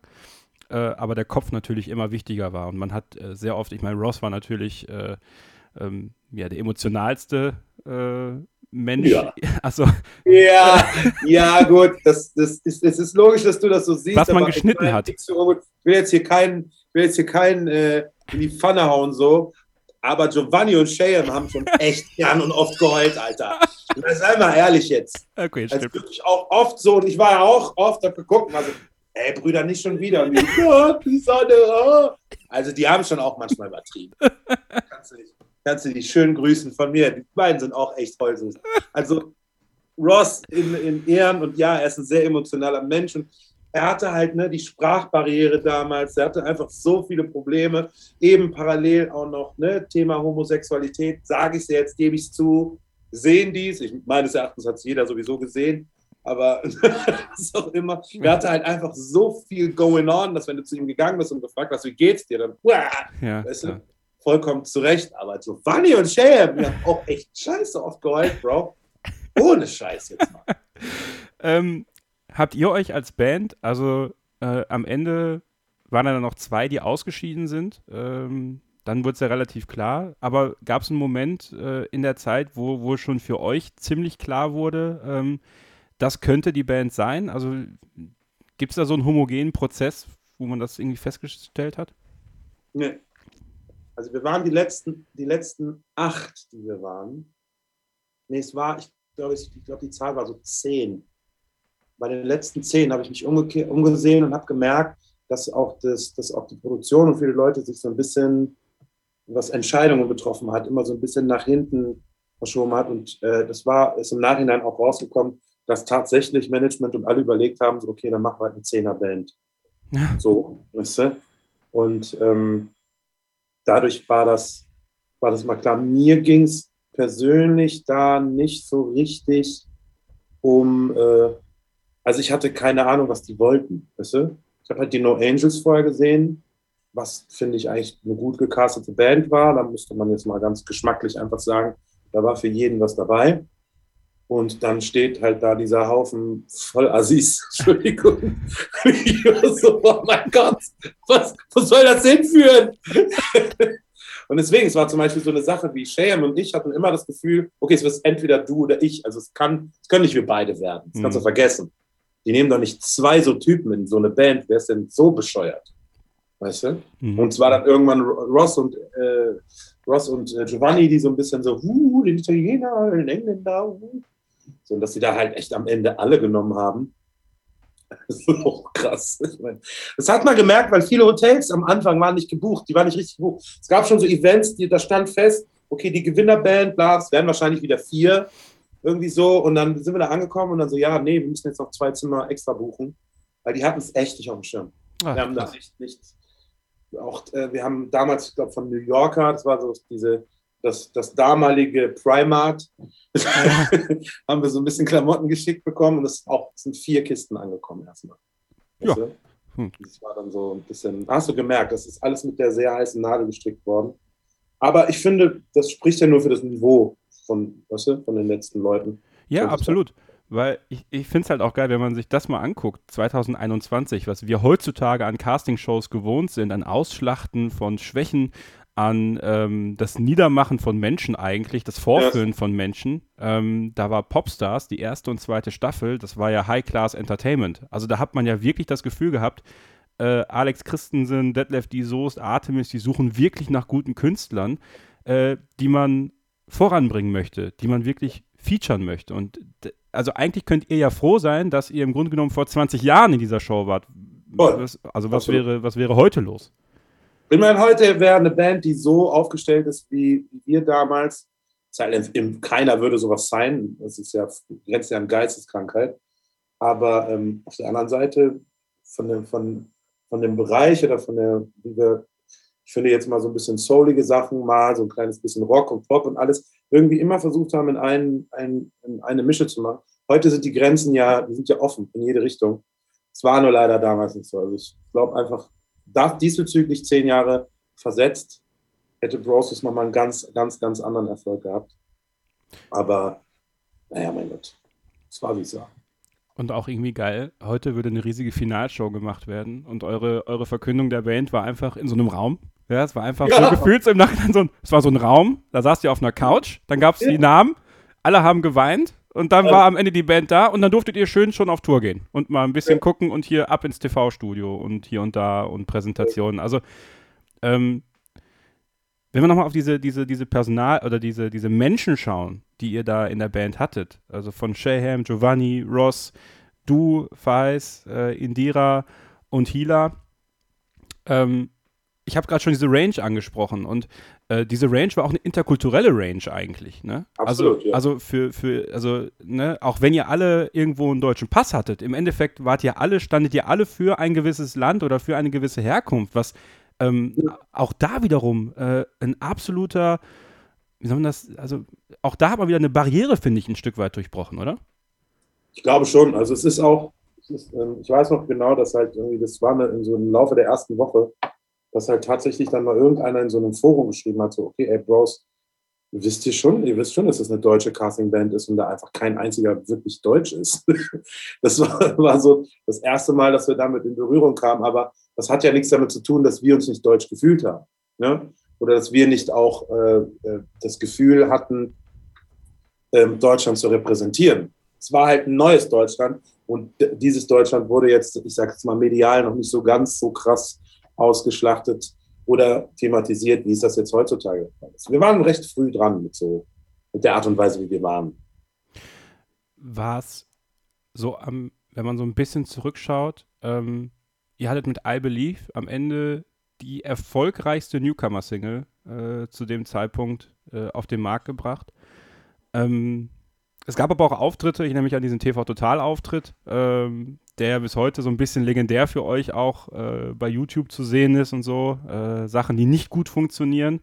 Ähm, hattet ihr manchmal zu dem Zeitpunkt das Gefühl, und Indira hat das ja, und das hat ja am Ende irgendwo in der Öffentlichkeit auch für, für die Trennung von, von Indira geführt, hat es so deutlich gesagt eigentlich. Also sehr deutlich gesagt, was natürlich irgendwo ein Stück weit ein Tabubruch war, weil man, man sagt eigentlich nicht, wenn man sich verarscht fühlt, äh, manchmal. Aber war das intern ein Thema, dass man das Gefühl hatte, okay, ähm, ihr kommt jetzt in, man, in manche Shows, äh, vielleicht ist die Abmischung nicht so super toll, ähm, ihr musstet euch daran gewöhnen, zu singen und zu tanzen. Ich glaube, jeder, der das schon mal versucht hat, äh, weiß, dass mit der Luft, äh, puh, also ist jetzt nicht so einfach ähm, dass es schon so war, dass ihr als Nachfolgeband der No Angels schon von Haus aus so einen Stand hattet, so, ja, ja, äh, sollen die mal kommen und dann dementsprechend so teilweise auch mal so hinten übergefallen seid? Lustigerweise haben wir uns damit gar nicht, also ich glaube, ein paar von uns waren so ein bisschen, haben immer mal rüber zu den Engeln äh, äh, gelinst und geguckt, was denn da so der Fall war, weil wir natürlich auch in einer Plattenfirma waren. Das war halt natürlich auch irgendwie das äh, super Ding wir waren so die New Kids. Es gibt halt einfach, also wir hatten, ich, ich bin stolz auf uns, weil wir einfach versucht haben, egal wo, unter egal welchem Risiko live zu singen. Und ähm, das ist halt etwas, was sich viele Leute dann halt einfach ersparen. Und das Risiko diesbezüglich ist halt sehr, sehr hoch, dass das am Ende scheiße klingt. Der Grund, warum viele Leute nicht live singen gehen. Das ist für einen Einzelkünstler oder für ein Duo oder meinetwegen für drei Leute wieder ein ganz anderes Thema als für sechs Leute, die da total komplexe Chöre mittanzen und schießen mich tot und sonst was machen. Wenn du live singst, also das, das that's part of the deal. Das passiert halt manchmal. Da bin ich, da ist mir so ein Moment gar nicht so, der ist mir auch gar nicht so negativ im, im Kopf geblieben. Das ist nur jetzt, wo ich jetzt äh, in, in Zukunft einfach weiß, okay, es macht halt keinen Sinn, wenn es in der Halle gut klingt, weil es muss im Übertragungswagen und dann am Fernseher und das, das sind so viele Instanzen. Da hat keiner drüber nachgedacht weil die meisten, ich zeige jetzt nicht mit dem Finger auf niemanden, aber die meisten haben halt einfach nie live gesungen. Das stimmt. Und deswegen, das ist halt, das ist ein Risiko. Das hat euch ausgezeichnet, fand ich. Also das hat euch wirklich ausgezeichnet, dass ihr wann immer es ging live gesungen habt. Äh, und und das, das macht schon eine Menge aus, auch in der, ähm, in der Wahrnehmung der Fans. Und ihr hattet extrem viele Fans. Also auch wenn, wenn heute, das ist nämlich auch sowas, heute würden wahrscheinlich super viele äh, nicht zugeben, dass sie Broses-Fan waren. Ja, das ist so, so Medium. Also ich meine, die Gesellschaft hat sich ein bisschen geändert. Also es gibt wirklich gestandene Männer, die, wenn ein Backstreet Boys Song läuft, einfach auf die Tanzfläche rennen und sagen, geil, finde ich gut. Ja. So, weißt du? Und das ist halt so ein bisschen versetzt. Das muss natürlich, es muss sich ein bisschen versetzen. Ich muss ganz ehrlich sagen, jetzt die, die Welle an Leuten, die mich jetzt persönlich zum Beispiel bei Instagram oder auf äh, Social Media Plattformen anschreiben, da sind halt auch schon ein paar Leute dazwischen, wo du eigentlich denkst, so, okay, cool, finde ich, find ich cool, dass du das so zugibst. das ist so ein bisschen, ne, das ist so ein bisschen, wie, wie cool möchte man sich selber damals darstellen. Also du, du bist ja einfach ehrlich und sagst, ey, ich war ein Fan. So, fuck it. Ich hatte die, ich habe mir die volle Breitseite gegeben, ist geil, weißt du? Das kann man auch einfach sagen. Ich meine, shit is 20 years ago, weißt du? Ja. Meine Fresse was wir alles vor 20 Jahren gemacht haben. Und äh, deswegen ist ja nichts, ist überhaupt nicht schlimm. Und es gibt eigentlich auch äh, wirklich wenig Leute, die dann so ein, uh, ist irgendwie peinlich und so. Es gibt auch Leute, die früher Kelly Families Fan, wa Fans waren und sie jetzt gerade so sagen, so, boah, ähm, das sag ich mal lieber nicht und so. Und ich auch so, ey, Bro, das, das, das ist lange her, das ist kein Problem, kannst du ruhig sein. Ja. Das ist vollkommen in Ordnung. Äh, mein Backstreet Boys Moment mit euch ist immer Hot Temptation. Ich weiß auch nicht. Also dieser Song, ja? dieser Song ist. Ach, ich hatte, äh, ich hatte, ich habe mir am zwei Tage vor dem Videodreh habe ich mir so den Knöchel verstaucht, oh. halb abgebrochen, schießt die Wand an, scheißt die Wand an.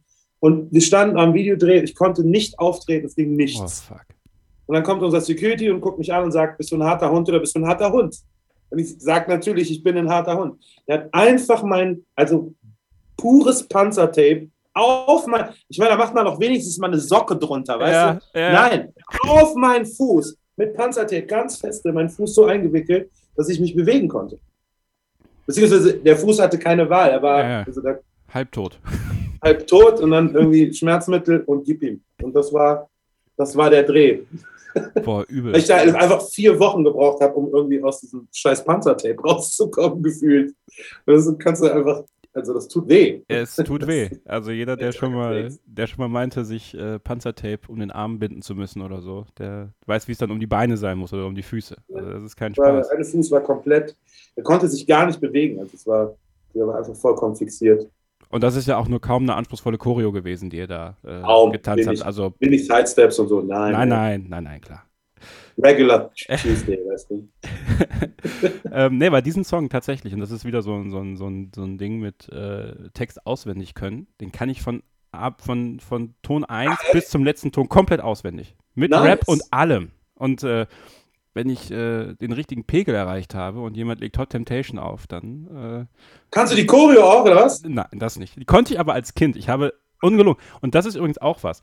Was macht das mit jemandem, also wenn ihr das so gesehen habt damals, dass Leute, also du, you, ich habe damals äh, auf dem Marktplatz in Borken, da wo ich eigentlich herkomme, in Münsterland, ja. da gab es mal eines Samstags beim Stadtfest so ein ja, Talentwettbewerb, also so Mini-Playback-Show-artig, ne?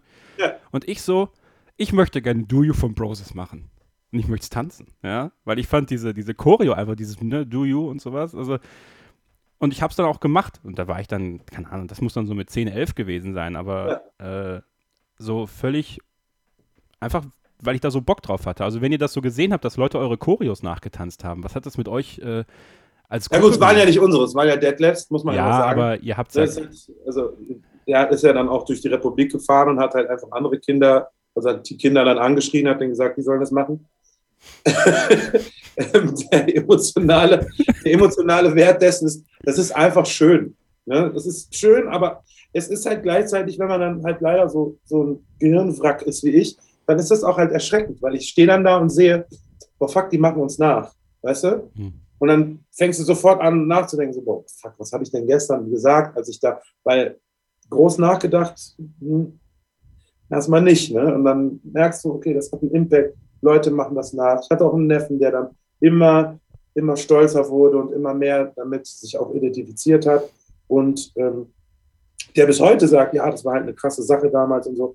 Und ich bin, ich war halt einfach, ich habe mich die ganze Zeit immer in diesem, okay, cool, viele Leute finden das total cool, vielleicht lass ich doch mal fallen und genieß das doch mal.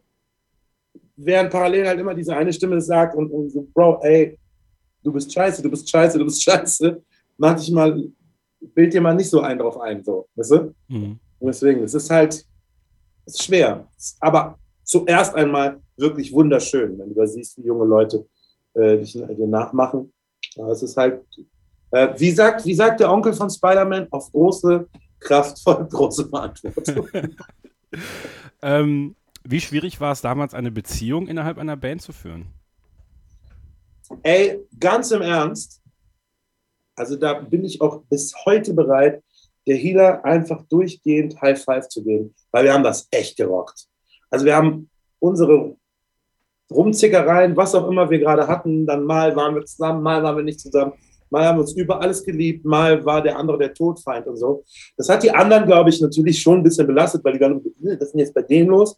Aber wir haben das schon echt gut gemacht. Also wir haben versucht, also wenn es um Arbeit ging, haben wir immer miteinander kommuniziert, wir haben nie rumgebitscht und alles mögliche.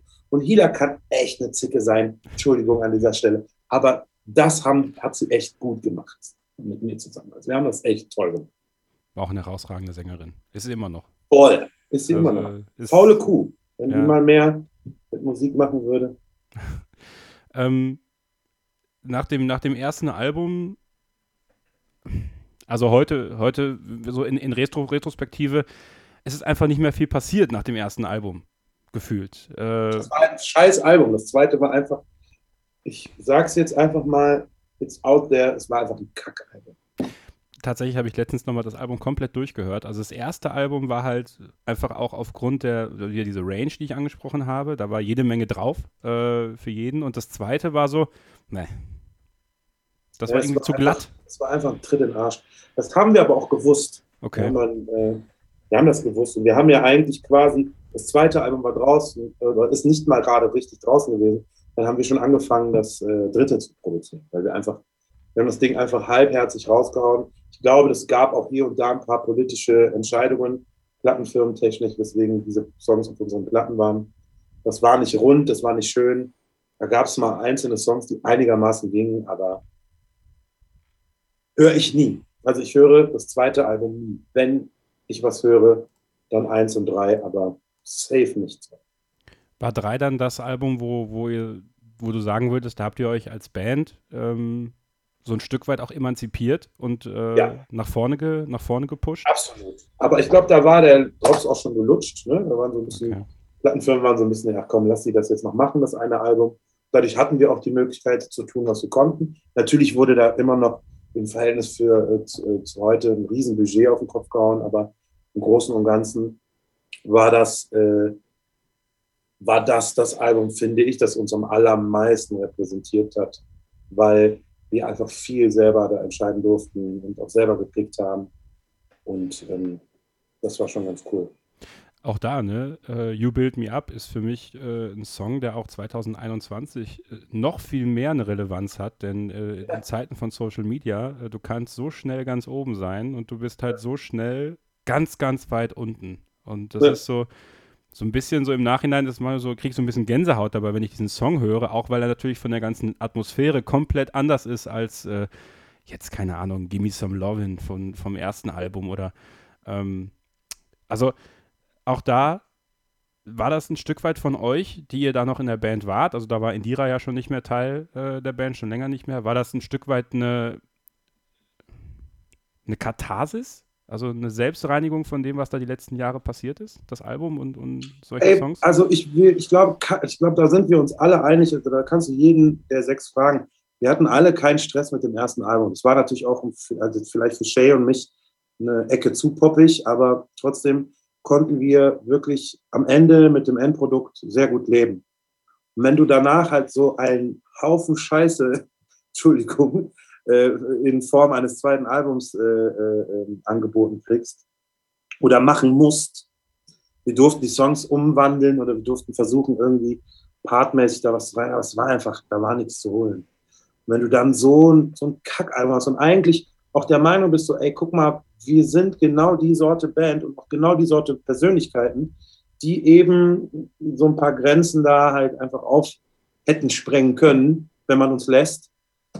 Wäre das, also wäre das zweite Album nicht passiert und wir hätten das stattdessen das dritte so gemacht, wie wir das gemacht hätten, dann würden wir hier ein ganz anderes Gespräch führen, mein Freund. Äh, ich hätte nichts dagegen. Ich hätte nichts dagegen. Ähm, wann, war, wann war für euch der Moment klar, ähm, es geht jetzt nicht mehr weiter?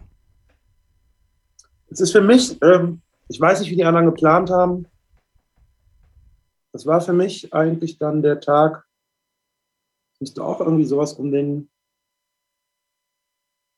Dezember oder was gewesen sein. Es war kein Tag im November, leider. Hm. Ja, es war so ein Meeting und haben uns zusammengesetzt und es gab halt einfach, ne, es gibt es ja immer, es gibt ja immer Hardliner in so einer Gruppe, die einfach immer sagen, egal was, komm, wir machen weiter let's go, let's go, let's go. Und ähm, an dem Tag hatten wir einfach ein, zwei Hardliner verloren. Okay. Und äh, da war das erste Mal, dass ich realisiert habe, dass es dann jetzt irgendwie auch bald vorbei ist. Dann gab es noch ein paar letzte Auftritte und dann war der Drops gelutscht. Warst du ein Hardliner? Das sind Internas, da sage ich natürlich nichts. Okay. ähm, ich habe dir schon verraten, dass Giovanni und Ross eigentlich die Heulsusen, äh, Giovanni und Sham eigentlich die Heulsusen waren. Okay. Komm. Okay, alles klar. Gib mir ein bisschen Zucker, aber nicht alles, Bruder. Ja, ist gut, ist gut. Ähm, wenn, du, wenn du jetzt so auf, auf, auf diese Zeit vor 20 Jahren und, und sagen wir mal 15 Jahren zurückblickst, ähm, was hast du vom Broses mitgenommen, was du heute noch für dich nutzen kannst? Ähm, eben ist es, äh, also es gibt bei mir jetzt, ich bin halt, um, so gesehen bin ich immer so die halbe Woche unter, also wenn jetzt nicht äh, Corona ist ähm, und kein Lockdown ist, bin ich immer so die halbe Woche unterwegs. So November, Dezember ist so die Hauptsaison eigentlich, da spielen wir immer ziemlich viele Auftritte und so.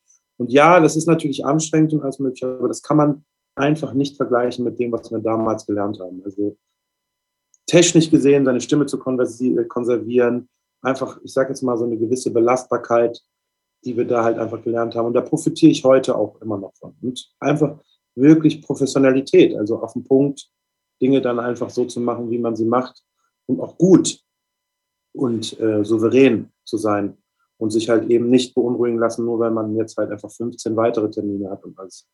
Und ähm, Tourleben und alles Mögliche. Also da bin ich einfach, bin sehr belastbar. Ich, ähm, ich genieße das auch. Ich bin auch froh, wenn ich wieder nach Hause komme. Aber ne, ne, ist halt, wir haben schon, wir sind durch eine sehr, sehr krasse Schule gegangen. Wirklich krasse Schule.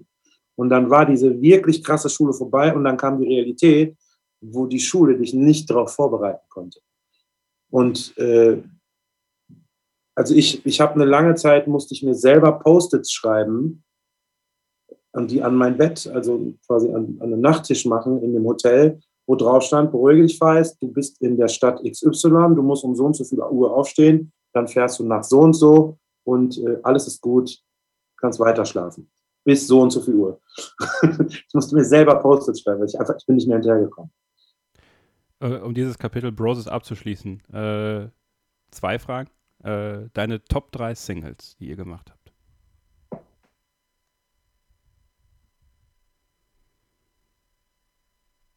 Ich kann dir erstmal meine sagen, wenn du möchtest. Sag mal da, ja genau, es ist viel interessanter. Sag du. Also Hot Temptation, Hot Temptation ist klar. Hot Temptation ist klar. Dann ähm, You Build Me Up finde ich tatsächlich ähm, auch sehr, sehr stark. Ich, ich kann es ja nie auf drei runterrechnen, ja. Also das ist natürlich auch super schwer. Ähm, und auf, aber auf Platz drei, und das ist eigentlich mein persönlicher, so mein, mein, es würde wahrscheinlich kaum ein Broses-Fan von damals sagen, dass das der Lieblingssong war. Äh, A Day in November. Ja. A Day in November, es berührt mich immer, wenn ich es höre.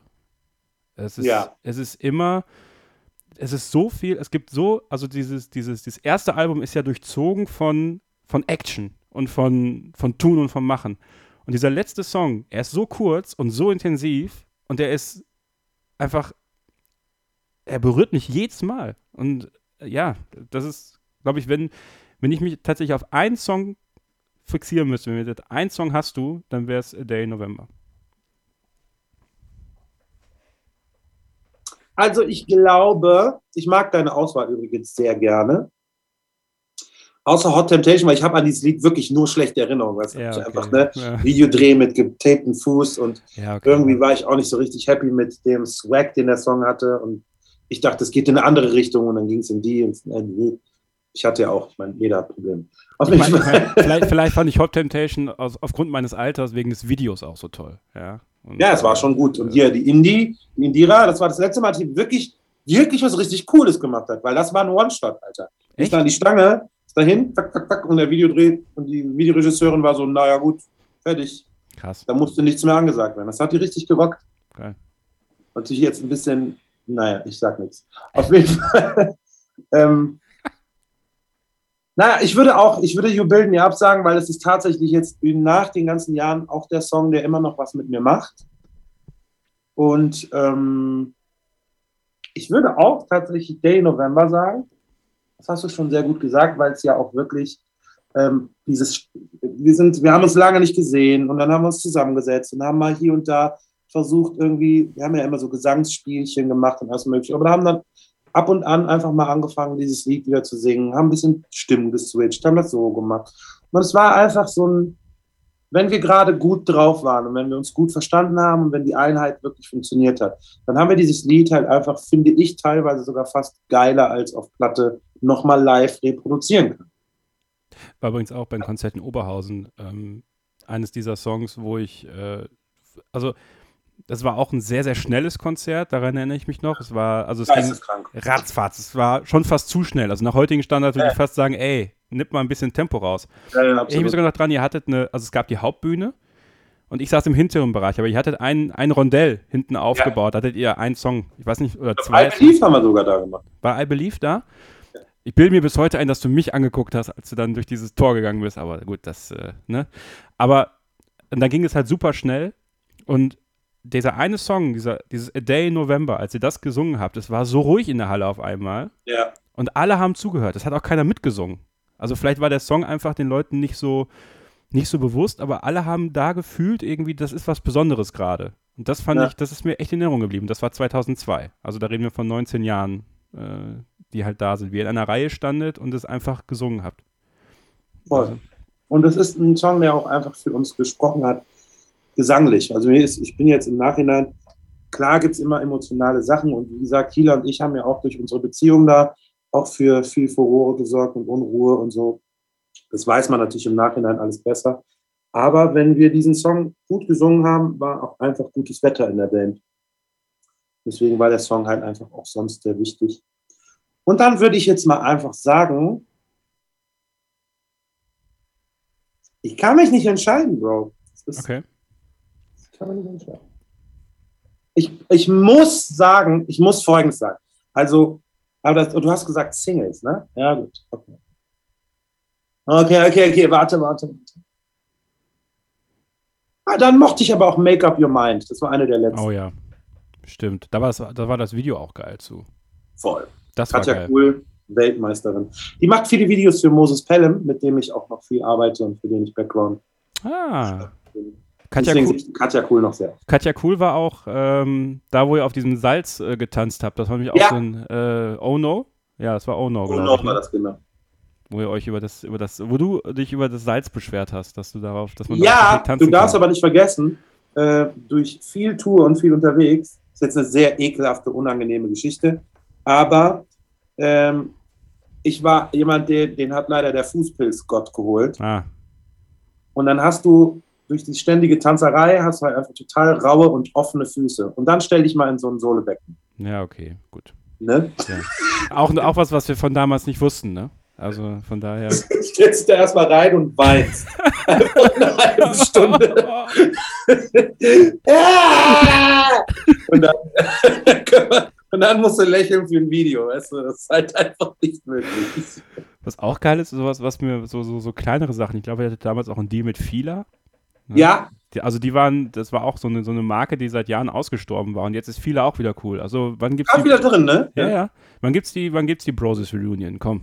Einmal, wenn die Engel zurückkommen, dann kommt doch auch Broses irgendwann also mal zurück. Also zuallererst einmal, also es gibt nur eine einzige Art und Weise zurückzukommen und das ist, wenn alle zurückkommen. Das finde ich übrigens auch. Ja, wenn dann wenn die alle. Engel jetzt, ein paar von den Engeln da jetzt irgendwie beschließen, wir machen jetzt hier mal äh, schön Wetter und melken die Kuh noch ein bisschen, dann ist das keine Reunion. Und ähm,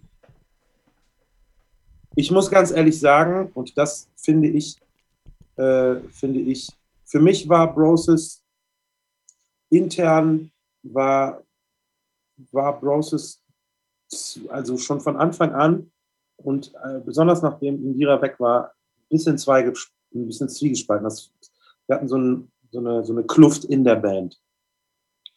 Und ähm, ich finde also, also ich sage folgendes, wenn es irgendjemand schafft, dass wir alle sechs wieder zusammenkommen, dann will ich nicht der Arsch sein, der dem Ganzen im Weg steht. Aber wenn wir nochmal zurückkommen, dann müssen wir es auch alle sechs machen.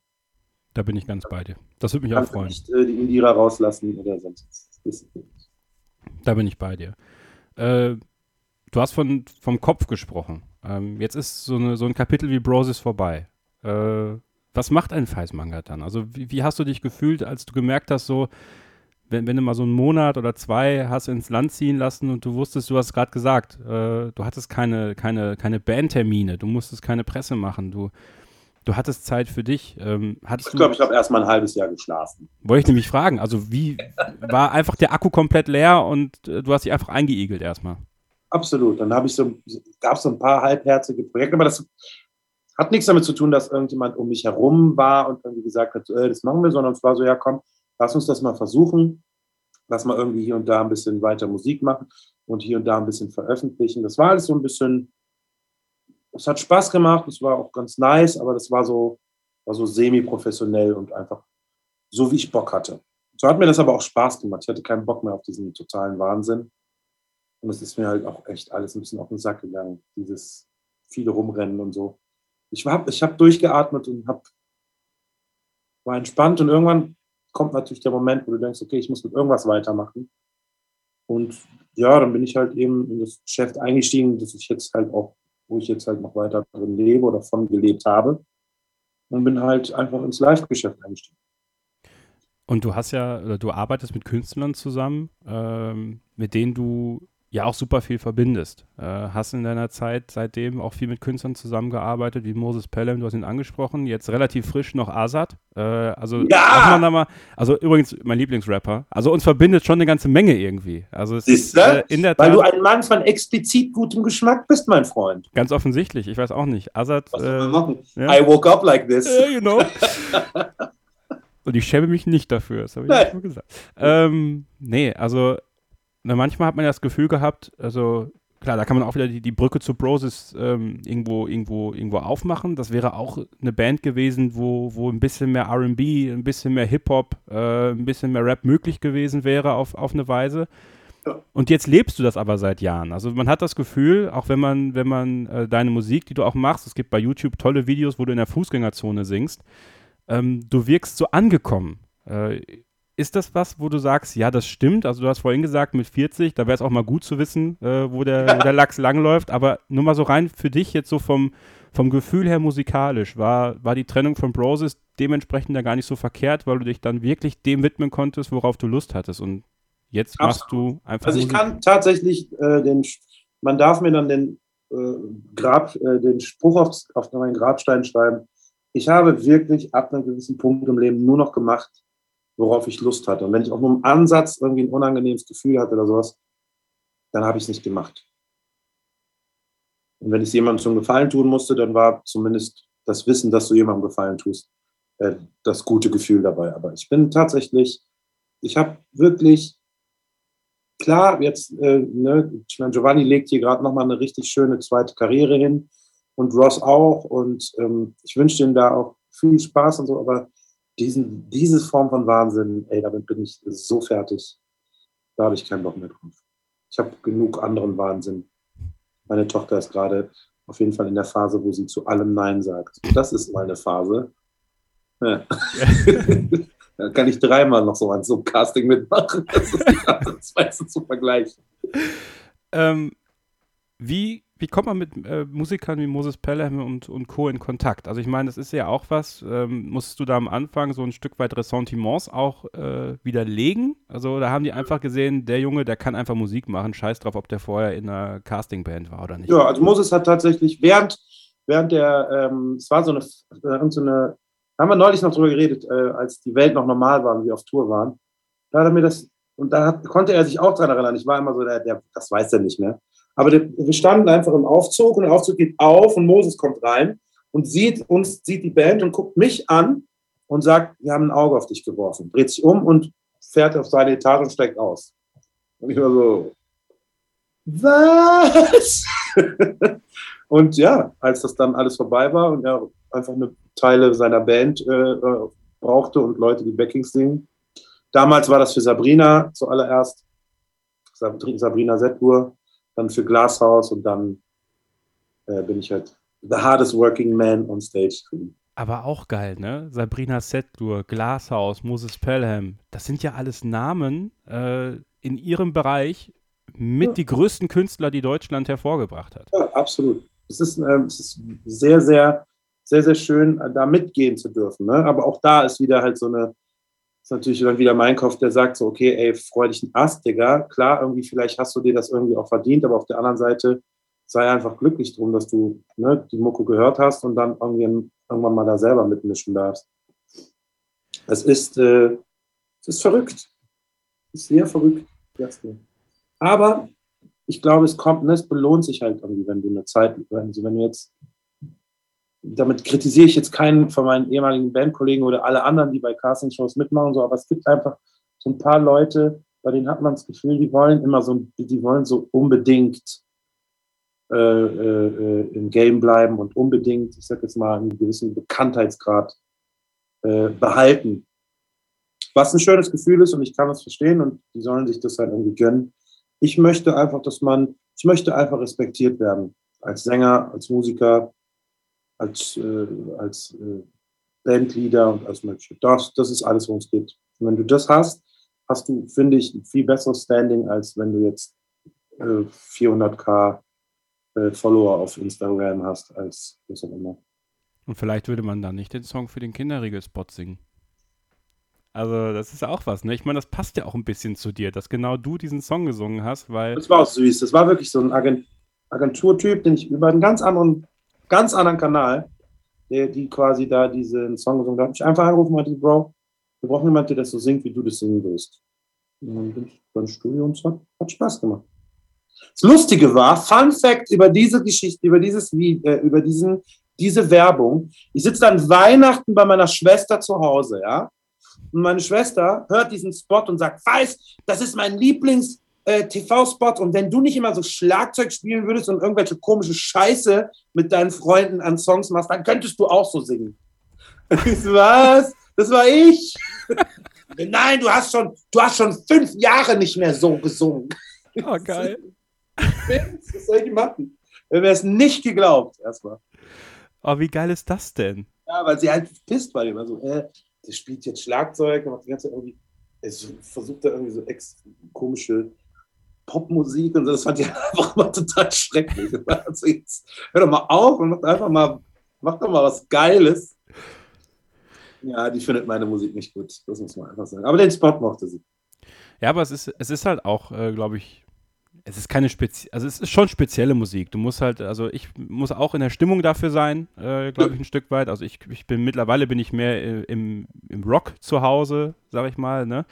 Aber trotzdem finde ich es halt einfach entspannt, sich dann auch diese Musik anzuhören. Wie gesagt, äh, Azad geht dann halt auch mal. Ähm, das ist halt einfach so. Ist das eigentlich das Schöne heutzutage? Ich meine, klar, für Musiker ist Spotify natürlich nicht so schön, muss man, muss man ehrlicherweise sagen. Außer natürlich. Das ist Arsch, ja. Aber ja. Es, die, die Industrie war eh. Ne?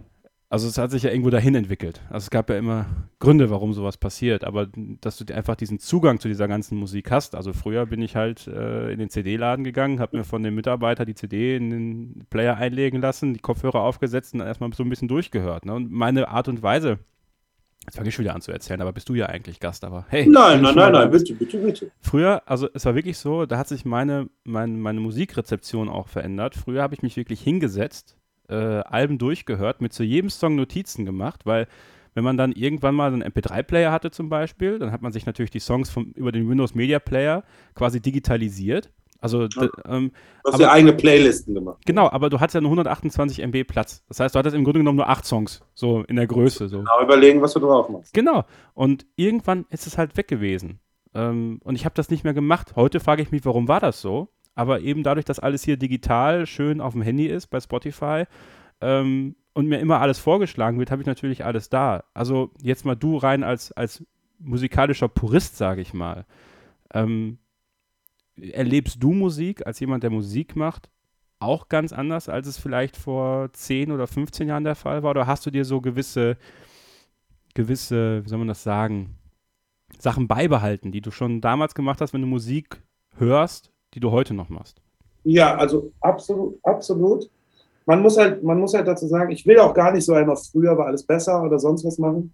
Das ist überhaupt gar nicht das Credo. Es hat alles seinen Grund, warum alles so ist, wie es jetzt gerade ist. Fakt ist nur, nur, A, die Leute hören sich die Songs halt fast gar nicht mehr bis zum Ende an. Musik wird ein bisschen schnelllebiger wahrgenommen. Aber der Entstehungsprozess bis von, von, von hier bis es übers Klavier in den Rechner, in den Bar und dann gemischt, gemastert. Der Entstehungsprozess ist der gleiche. Weißt du? Deswegen ist es halt einfach nur schade. Also letzten Endes ist es, müssten wir Musiker aus, einfach nur weil wir beleidigt sind, sagen so, okay, dann kriegt ihr jetzt halt einfach auch nichts mehr. So, weißt du, wenn ihr so mit unseren Sachen umgeht, dann gehen wir jetzt auch so mit euch um. Deswegen ist es tatsächlich so, also ich habe ähm, eine wunderbare Künstlerin, bei der ich so ein bisschen mit, mit im, äh, im Team bin, wo wir, wo wir gerade so den Künstler aus, auf, aufbauen. Das ist Naomi. Und die haben jetzt eigentlich seit vier Tagen, ist bei uns auf der Dropbox, ist das Master einfach draußen. Es liegt da. Und alle sagen so, oh, hast du das Master gehört? Hast du das Master gehört? Und ich bin so, morgen sitze ich drei Stunden im Auto. Und dann, weil ich, ich weiß, ich weiß schon ganz genau, wann ich es hören werde, weißt du?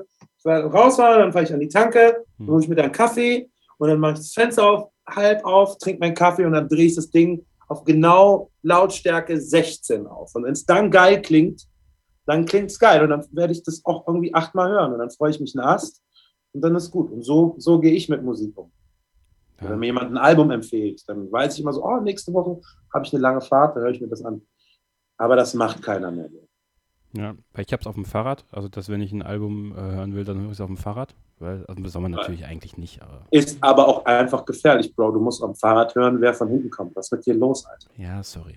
Ich bin ein, ich bin ein, ich bin ein, ich bin ein Rebell. Ich bin ein echter Rebell. Ja. Gangster. Ja. ähm, was sind drei Dinge, für die du dankbar bist in deinem Leben?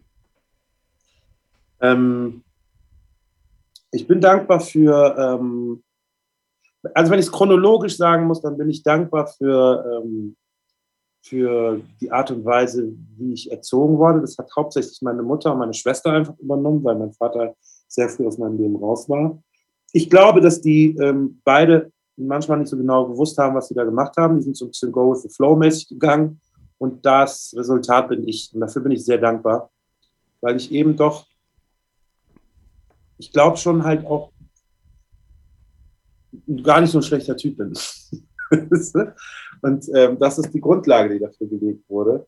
Dann bin ich dankbar für diese ganzen Leute, die immer um mich herum sind, waren oder sind, und vor allem sind, die mich halt eben genau das, was ich eben gesagt habe, einfach mal auch machen lassen. Ne? Die einfach auch wissen, so, ey, wenn er da keinen Bock drauf hat, dann werden wir trotzdem irgendwie versuchen, ne? werden wir trotzdem weiterarbeiten und trotzdem weiter klarkommen.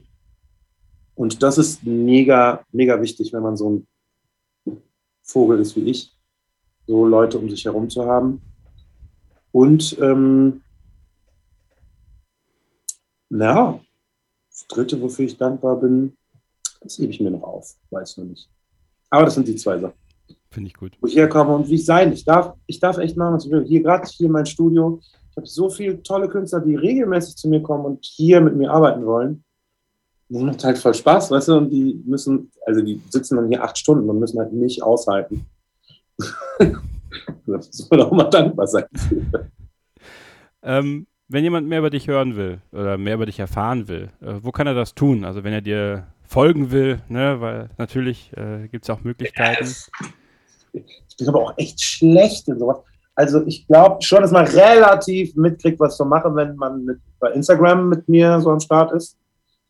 Und ähm, jetzt gerade ist aber echt wirklich viele Produktionen, die ich halt einfach auch mit produziert habe oder wo ich irgendwie mitgewirkt habe bei den Künstlern oder wo ich irgendwie im Team bin. Ähm, da gibt es jetzt, wird es halt einfach auch extrem viel geben jetzt äh, im nächsten Jahr. Und ich glaube, gestern hatte ich Bock, einen eigenen, nochmal einen eigenen Song zu schreiben. Aber das war halt gestern.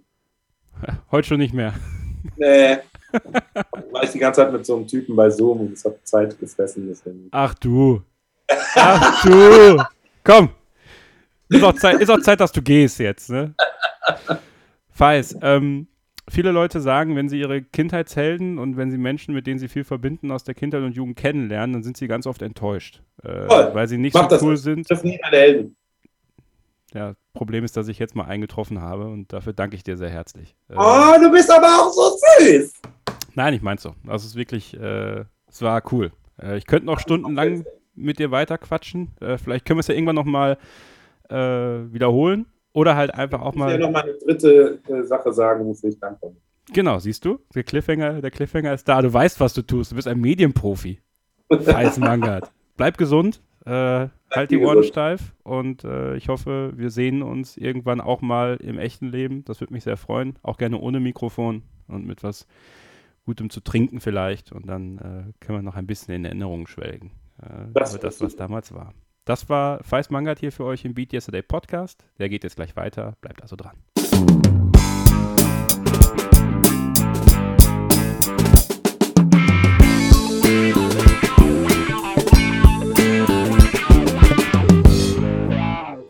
Das war Kevin Scheurens Interview mit Feis Mangard. Eine wahre Bromance, Kevin. Du bist ja so ein richtiger Podcast-Teddybär geworden. Ja, nun, das ist halt so, ne? Ähm, da schäme ich mich auch nicht für. Er war auch sehr, muss auch wirklich sagen, ich war nach dem Interview sehr, sehr emotional. Also es ist äh, äh, manchmal, ähm, ich habe es auch im Podcast gesagt, es ist nicht immer gut, seine Helden, sag ich mal, aus der Kindheit und Jugend zu treffen, wenn man dann enttäuscht ist darüber, wie sie dann wirklich sind.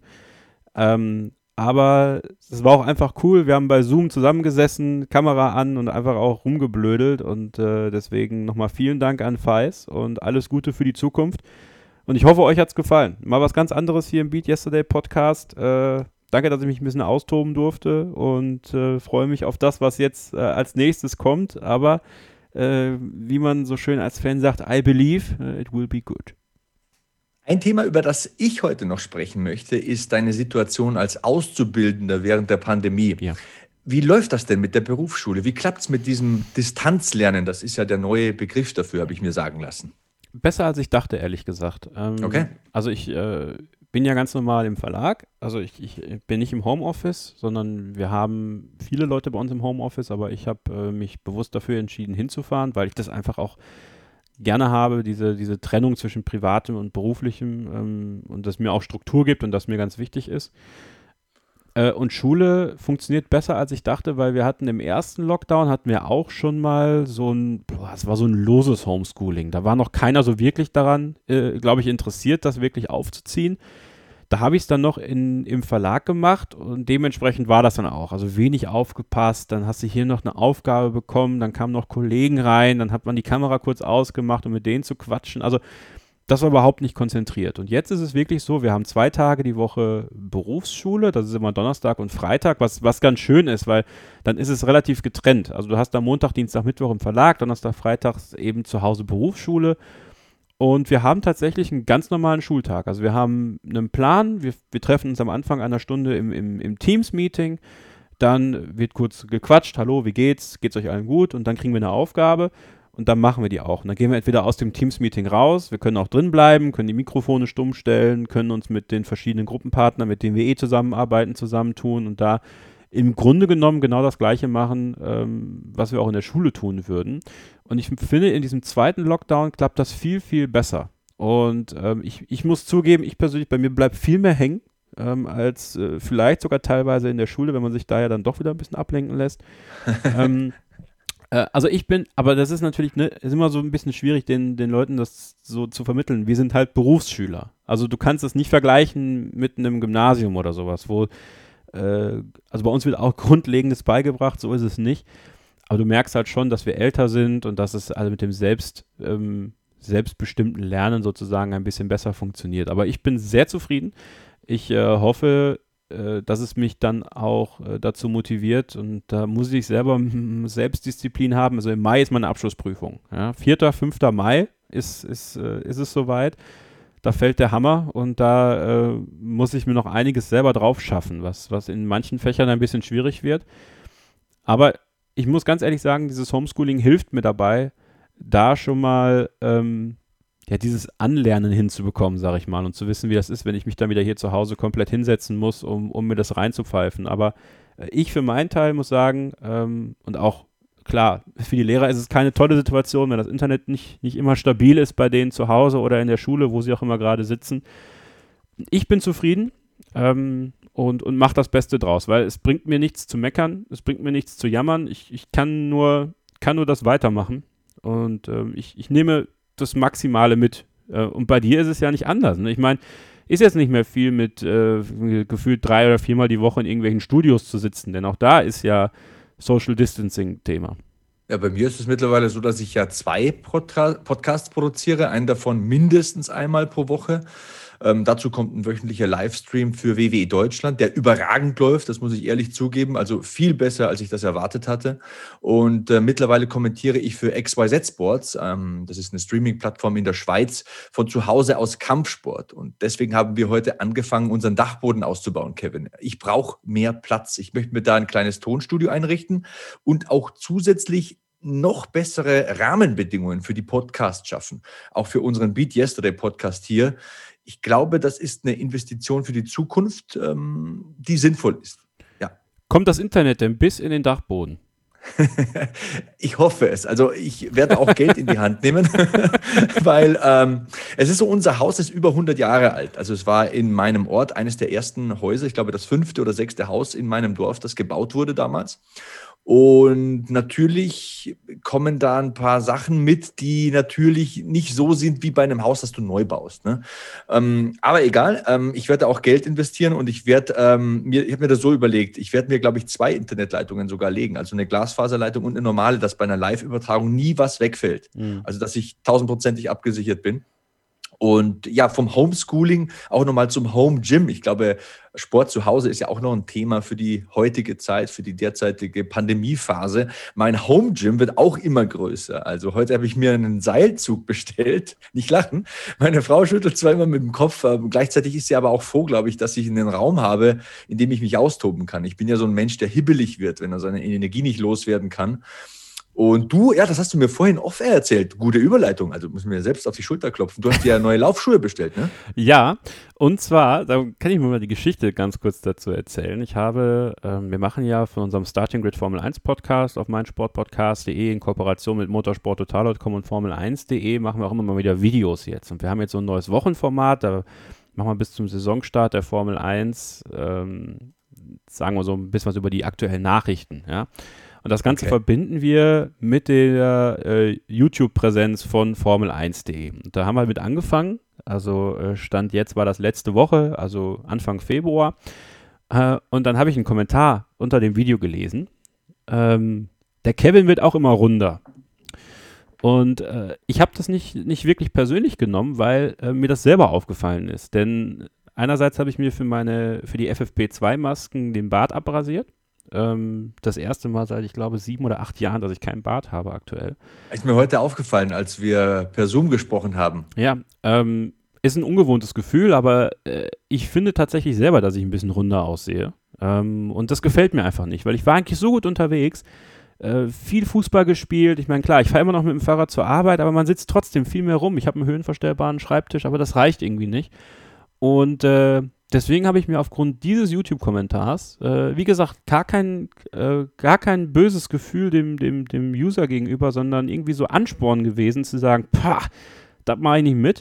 Äh, da habe ich mir einfach mal ganz spontan äh, ein paar Laufschuhe bestellt ähm, und, und will das jetzt angehen. Will bei der Garmin Connect App äh, ordentlich durchstarten, werde die, die Garmin-Uhr die ich auch, muss ich sagen, ein bisschen vernachlässigt habe in den letzten Monaten. Mal wieder vernünftig aufladen, einstellen und dann, dann mitnehmen und mich dann ans Joggen ranwagen. Weil auf absehbare Zeit wird man ja kein Fußball spielen können, das ist immer noch so. Aber ich muss mehr tun und ich möchte auch mehr tun und ich werde das auch verbinden. Äh, also zum, zum Stand der Veröffentlichung dieses Podcasts haben wir das auch schon veröffentlicht mit dem Chefredakteur von Formel1.de. Christian Nimmervoll habe ich jetzt eine Challenge gestartet und zwar haben wir beide ja das Ziel abzunehmen. Und ähm, da haben wir jetzt den, den Startschuss gemacht am diesem kommenden Donnerstag. Es ist halt schwer, weil wir nehmen das, also vergesst es einfach. Wichtig ist, wir haben ein, ein, eine Startwaage gemacht. Äh, ich bin jetzt ungefähr bei 120 Kilogramm wieder. Viel zu viel. Und äh, der Endpunkt wird das Saisonfinale der Formel 1 in Abu Dhabi sein. Wann auch immer dieses Rennen sein wird, mal gucken. So, wer bis zu dem Zeitpunkt mehr abgenommen hat, muss, also wer dann weniger abgenommen hat, muss man sagen, der muss dem Gewinner äh, eine Flasche Champagner ausgeben. Ne? Uh. Wie, also wie quasi wie Formel 1. Also ne, der Gewinner bekommt eine Flasche Champagner vom Verlierer und äh, Gibt es das dann auch hinten so in den Nacken rein? Nein, ich glaube, den, den trinken wir dann lieber. Ähm, okay. Aber das ist, das ist, finde ich, ganz cool, weil äh, das spornt mich an. Das ist auch sowas, was natürlich dann im Podcast äh, und auch auf Video so ein bisschen äh, verewigt sein wird. Und ich werde auch hier im Podcast immer weiter davon erzählen, weil ähm, ja, Joggen nicht gerade meine größte Leidenschaft ist, aber eigentlich ist es hier echt ganz schön, glaube ich, in Bonn am Rhein entlang und so, in den Wäldern. Ähm, will ich mich langsam ranwagen. äh, und mehr machen. Und deswegen äh, hoffe ich, dass ich das auch tun kann, denn irgendwas muss, irgendwas muss man machen, damit nicht wieder jemand in einem Jahr schreiben kann, der, der Kevin mit noch runter. Äh, das will ich nämlich nicht. Und äh, ja, mal gucken. Ich hoffe, das funktioniert. Ich hoffe, dass ich diese Wette gewinnen werde. Und äh, ja, manchmal braucht man so einen Ansporn. Also vielleicht äh, könnt ihr auch mit jemandem äh, eine Challenge starten, mit Freunden, mit bekannten Verwandten. Die Corona-Phase ist echt mies, was es angeht. Wir sitzen viel rum, wir fressen viel, ja, wir trinken viel. Ähm, Vielleicht muss ich auch meinen Cola-Konsum wieder ein bisschen reduzieren, zugegebenermaßen. Am besten gar keine Cola. Am besten gar keine, ich weiß. Oder auch den, den Zucker im Kaffee ein bisschen runterfahren.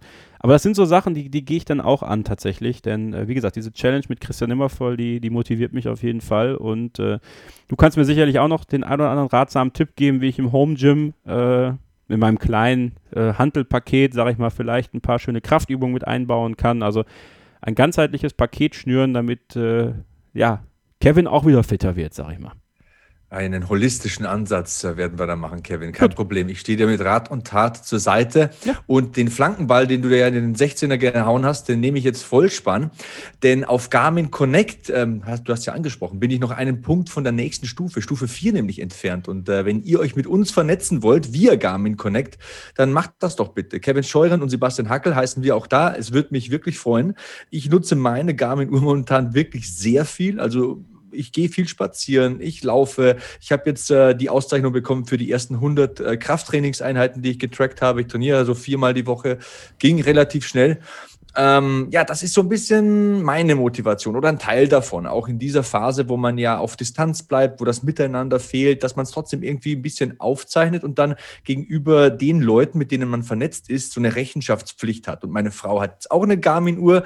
Äh, jetzt betteln wir uns da gegenseitig, machen wir Schritte-Duelle und so weiter. Also es gibt immer eine Möglichkeit, das will ich damit sagen. Es gibt immer ein Beat Yesterday, es gibt immer eine Möglichkeit, morgen einen Schritt mehr zu machen als heute und äh, sich weiterzuentwickeln und sich Ziele zu setzen. Ich glaube, darum geht es auch in dieser Zeit, die da ein bisschen arm ist, wenn man, äh, ja, keine Ahnung, irgendwelche Ziele formulieren will oder so. Es ist ein bisschen manchmal so luftleerer Raum, hat man das Gefühl. Aber das gibt mir so ein bisschen Halt, das gibt mir ja was Greifbares. So will ich es mal formulieren.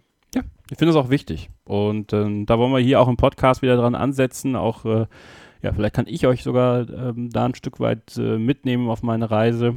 Und äh, deswegen folgt mir gerne bei Twitter, kevin-scheuren. Dann werde ich so meinen, äh, meinen Gang in den nächsten äh, Monaten auch so ein bisschen darlegen oder äh, gerne auch im Formel 1 Podcast reinhören, logischerweise. Oder auch hier im Beat Yesterday Podcast. Also wir machen das, wird gut. Hm, jetzt hast du mich irgendwie angefixt. Also im Winter ist es ja so, da habe ich immer nur so zwei bis vier Bauchmuskeln, im Sommer habe ich vier bis sechs. So möchte ich es jetzt mal formulieren. Vielleicht muss ich auch mal ein bisschen wieder härter zu mir sein. Vielleicht ja. muss ich mehr machen. Wir sind hier im Beat Yesterday Podcast. Ne? Wir sind hier nicht so Humpty Dumpty. Wir wollen Gas geben. Jetzt hast du mich, ja, jetzt bin ich auf den Geschmack gekommen. Umso besser. Umso besser. Und deswegen machen wir hier jetzt Schluss, damit wir wieder Gas geben können. Äh, mhm. auf dem ich gehe gleich in den Kraftraum. Ja, okay. Ich muss einen anderen Podcast machen. Aber dann, wenn die Schuhe da sind, gebe ich auch Gas, Sebastian. Versprochen. Besser wärst du. Die sind so teuer, ganz ehrlich. da muss ich mich aber motivieren. Ey, sonst, äh, sonst wird das nichts. Ähm, ja, vielen Dank fürs Zuhören. Das war der Beat Yesterday Podcast im Februar. Aufgabe, Ausgabe 46 ist im Kasten. Wir wünschen euch äh, natürlich eine gute Zeit. Der Februar ist ja sehr kurz, deswegen hören wir uns ja auch schon bald wieder. Ne? Die Ausgabe im März kommt, Sebastian. Und wer dann kommt, das erfahrt ihr dann. Ganz genau, ich habe es ja gesagt. Gino ist äh, hier in meinen E-Mails gerade wieder aufgeploppt. Mal sehen, was wir machen können. Wir haben den Flo Neuschwander. Ich habe auch Dan Lorang, einen ähm, Konditionstrainer, tatsächlich an der Angel. Ähm, die Rugby-Spielerin ist noch nicht ganz eingetütet, aber es wird ein buntes Potpourri des Beat Yesterday, des Besserwerdens, des Motivierens, des Inspirierens. Ihr wisst, was das bedeutet. Ne? Unser Podcast, eine Quelle der Motivation und Inspiration. Stay hungry, stay positive and beat yesterday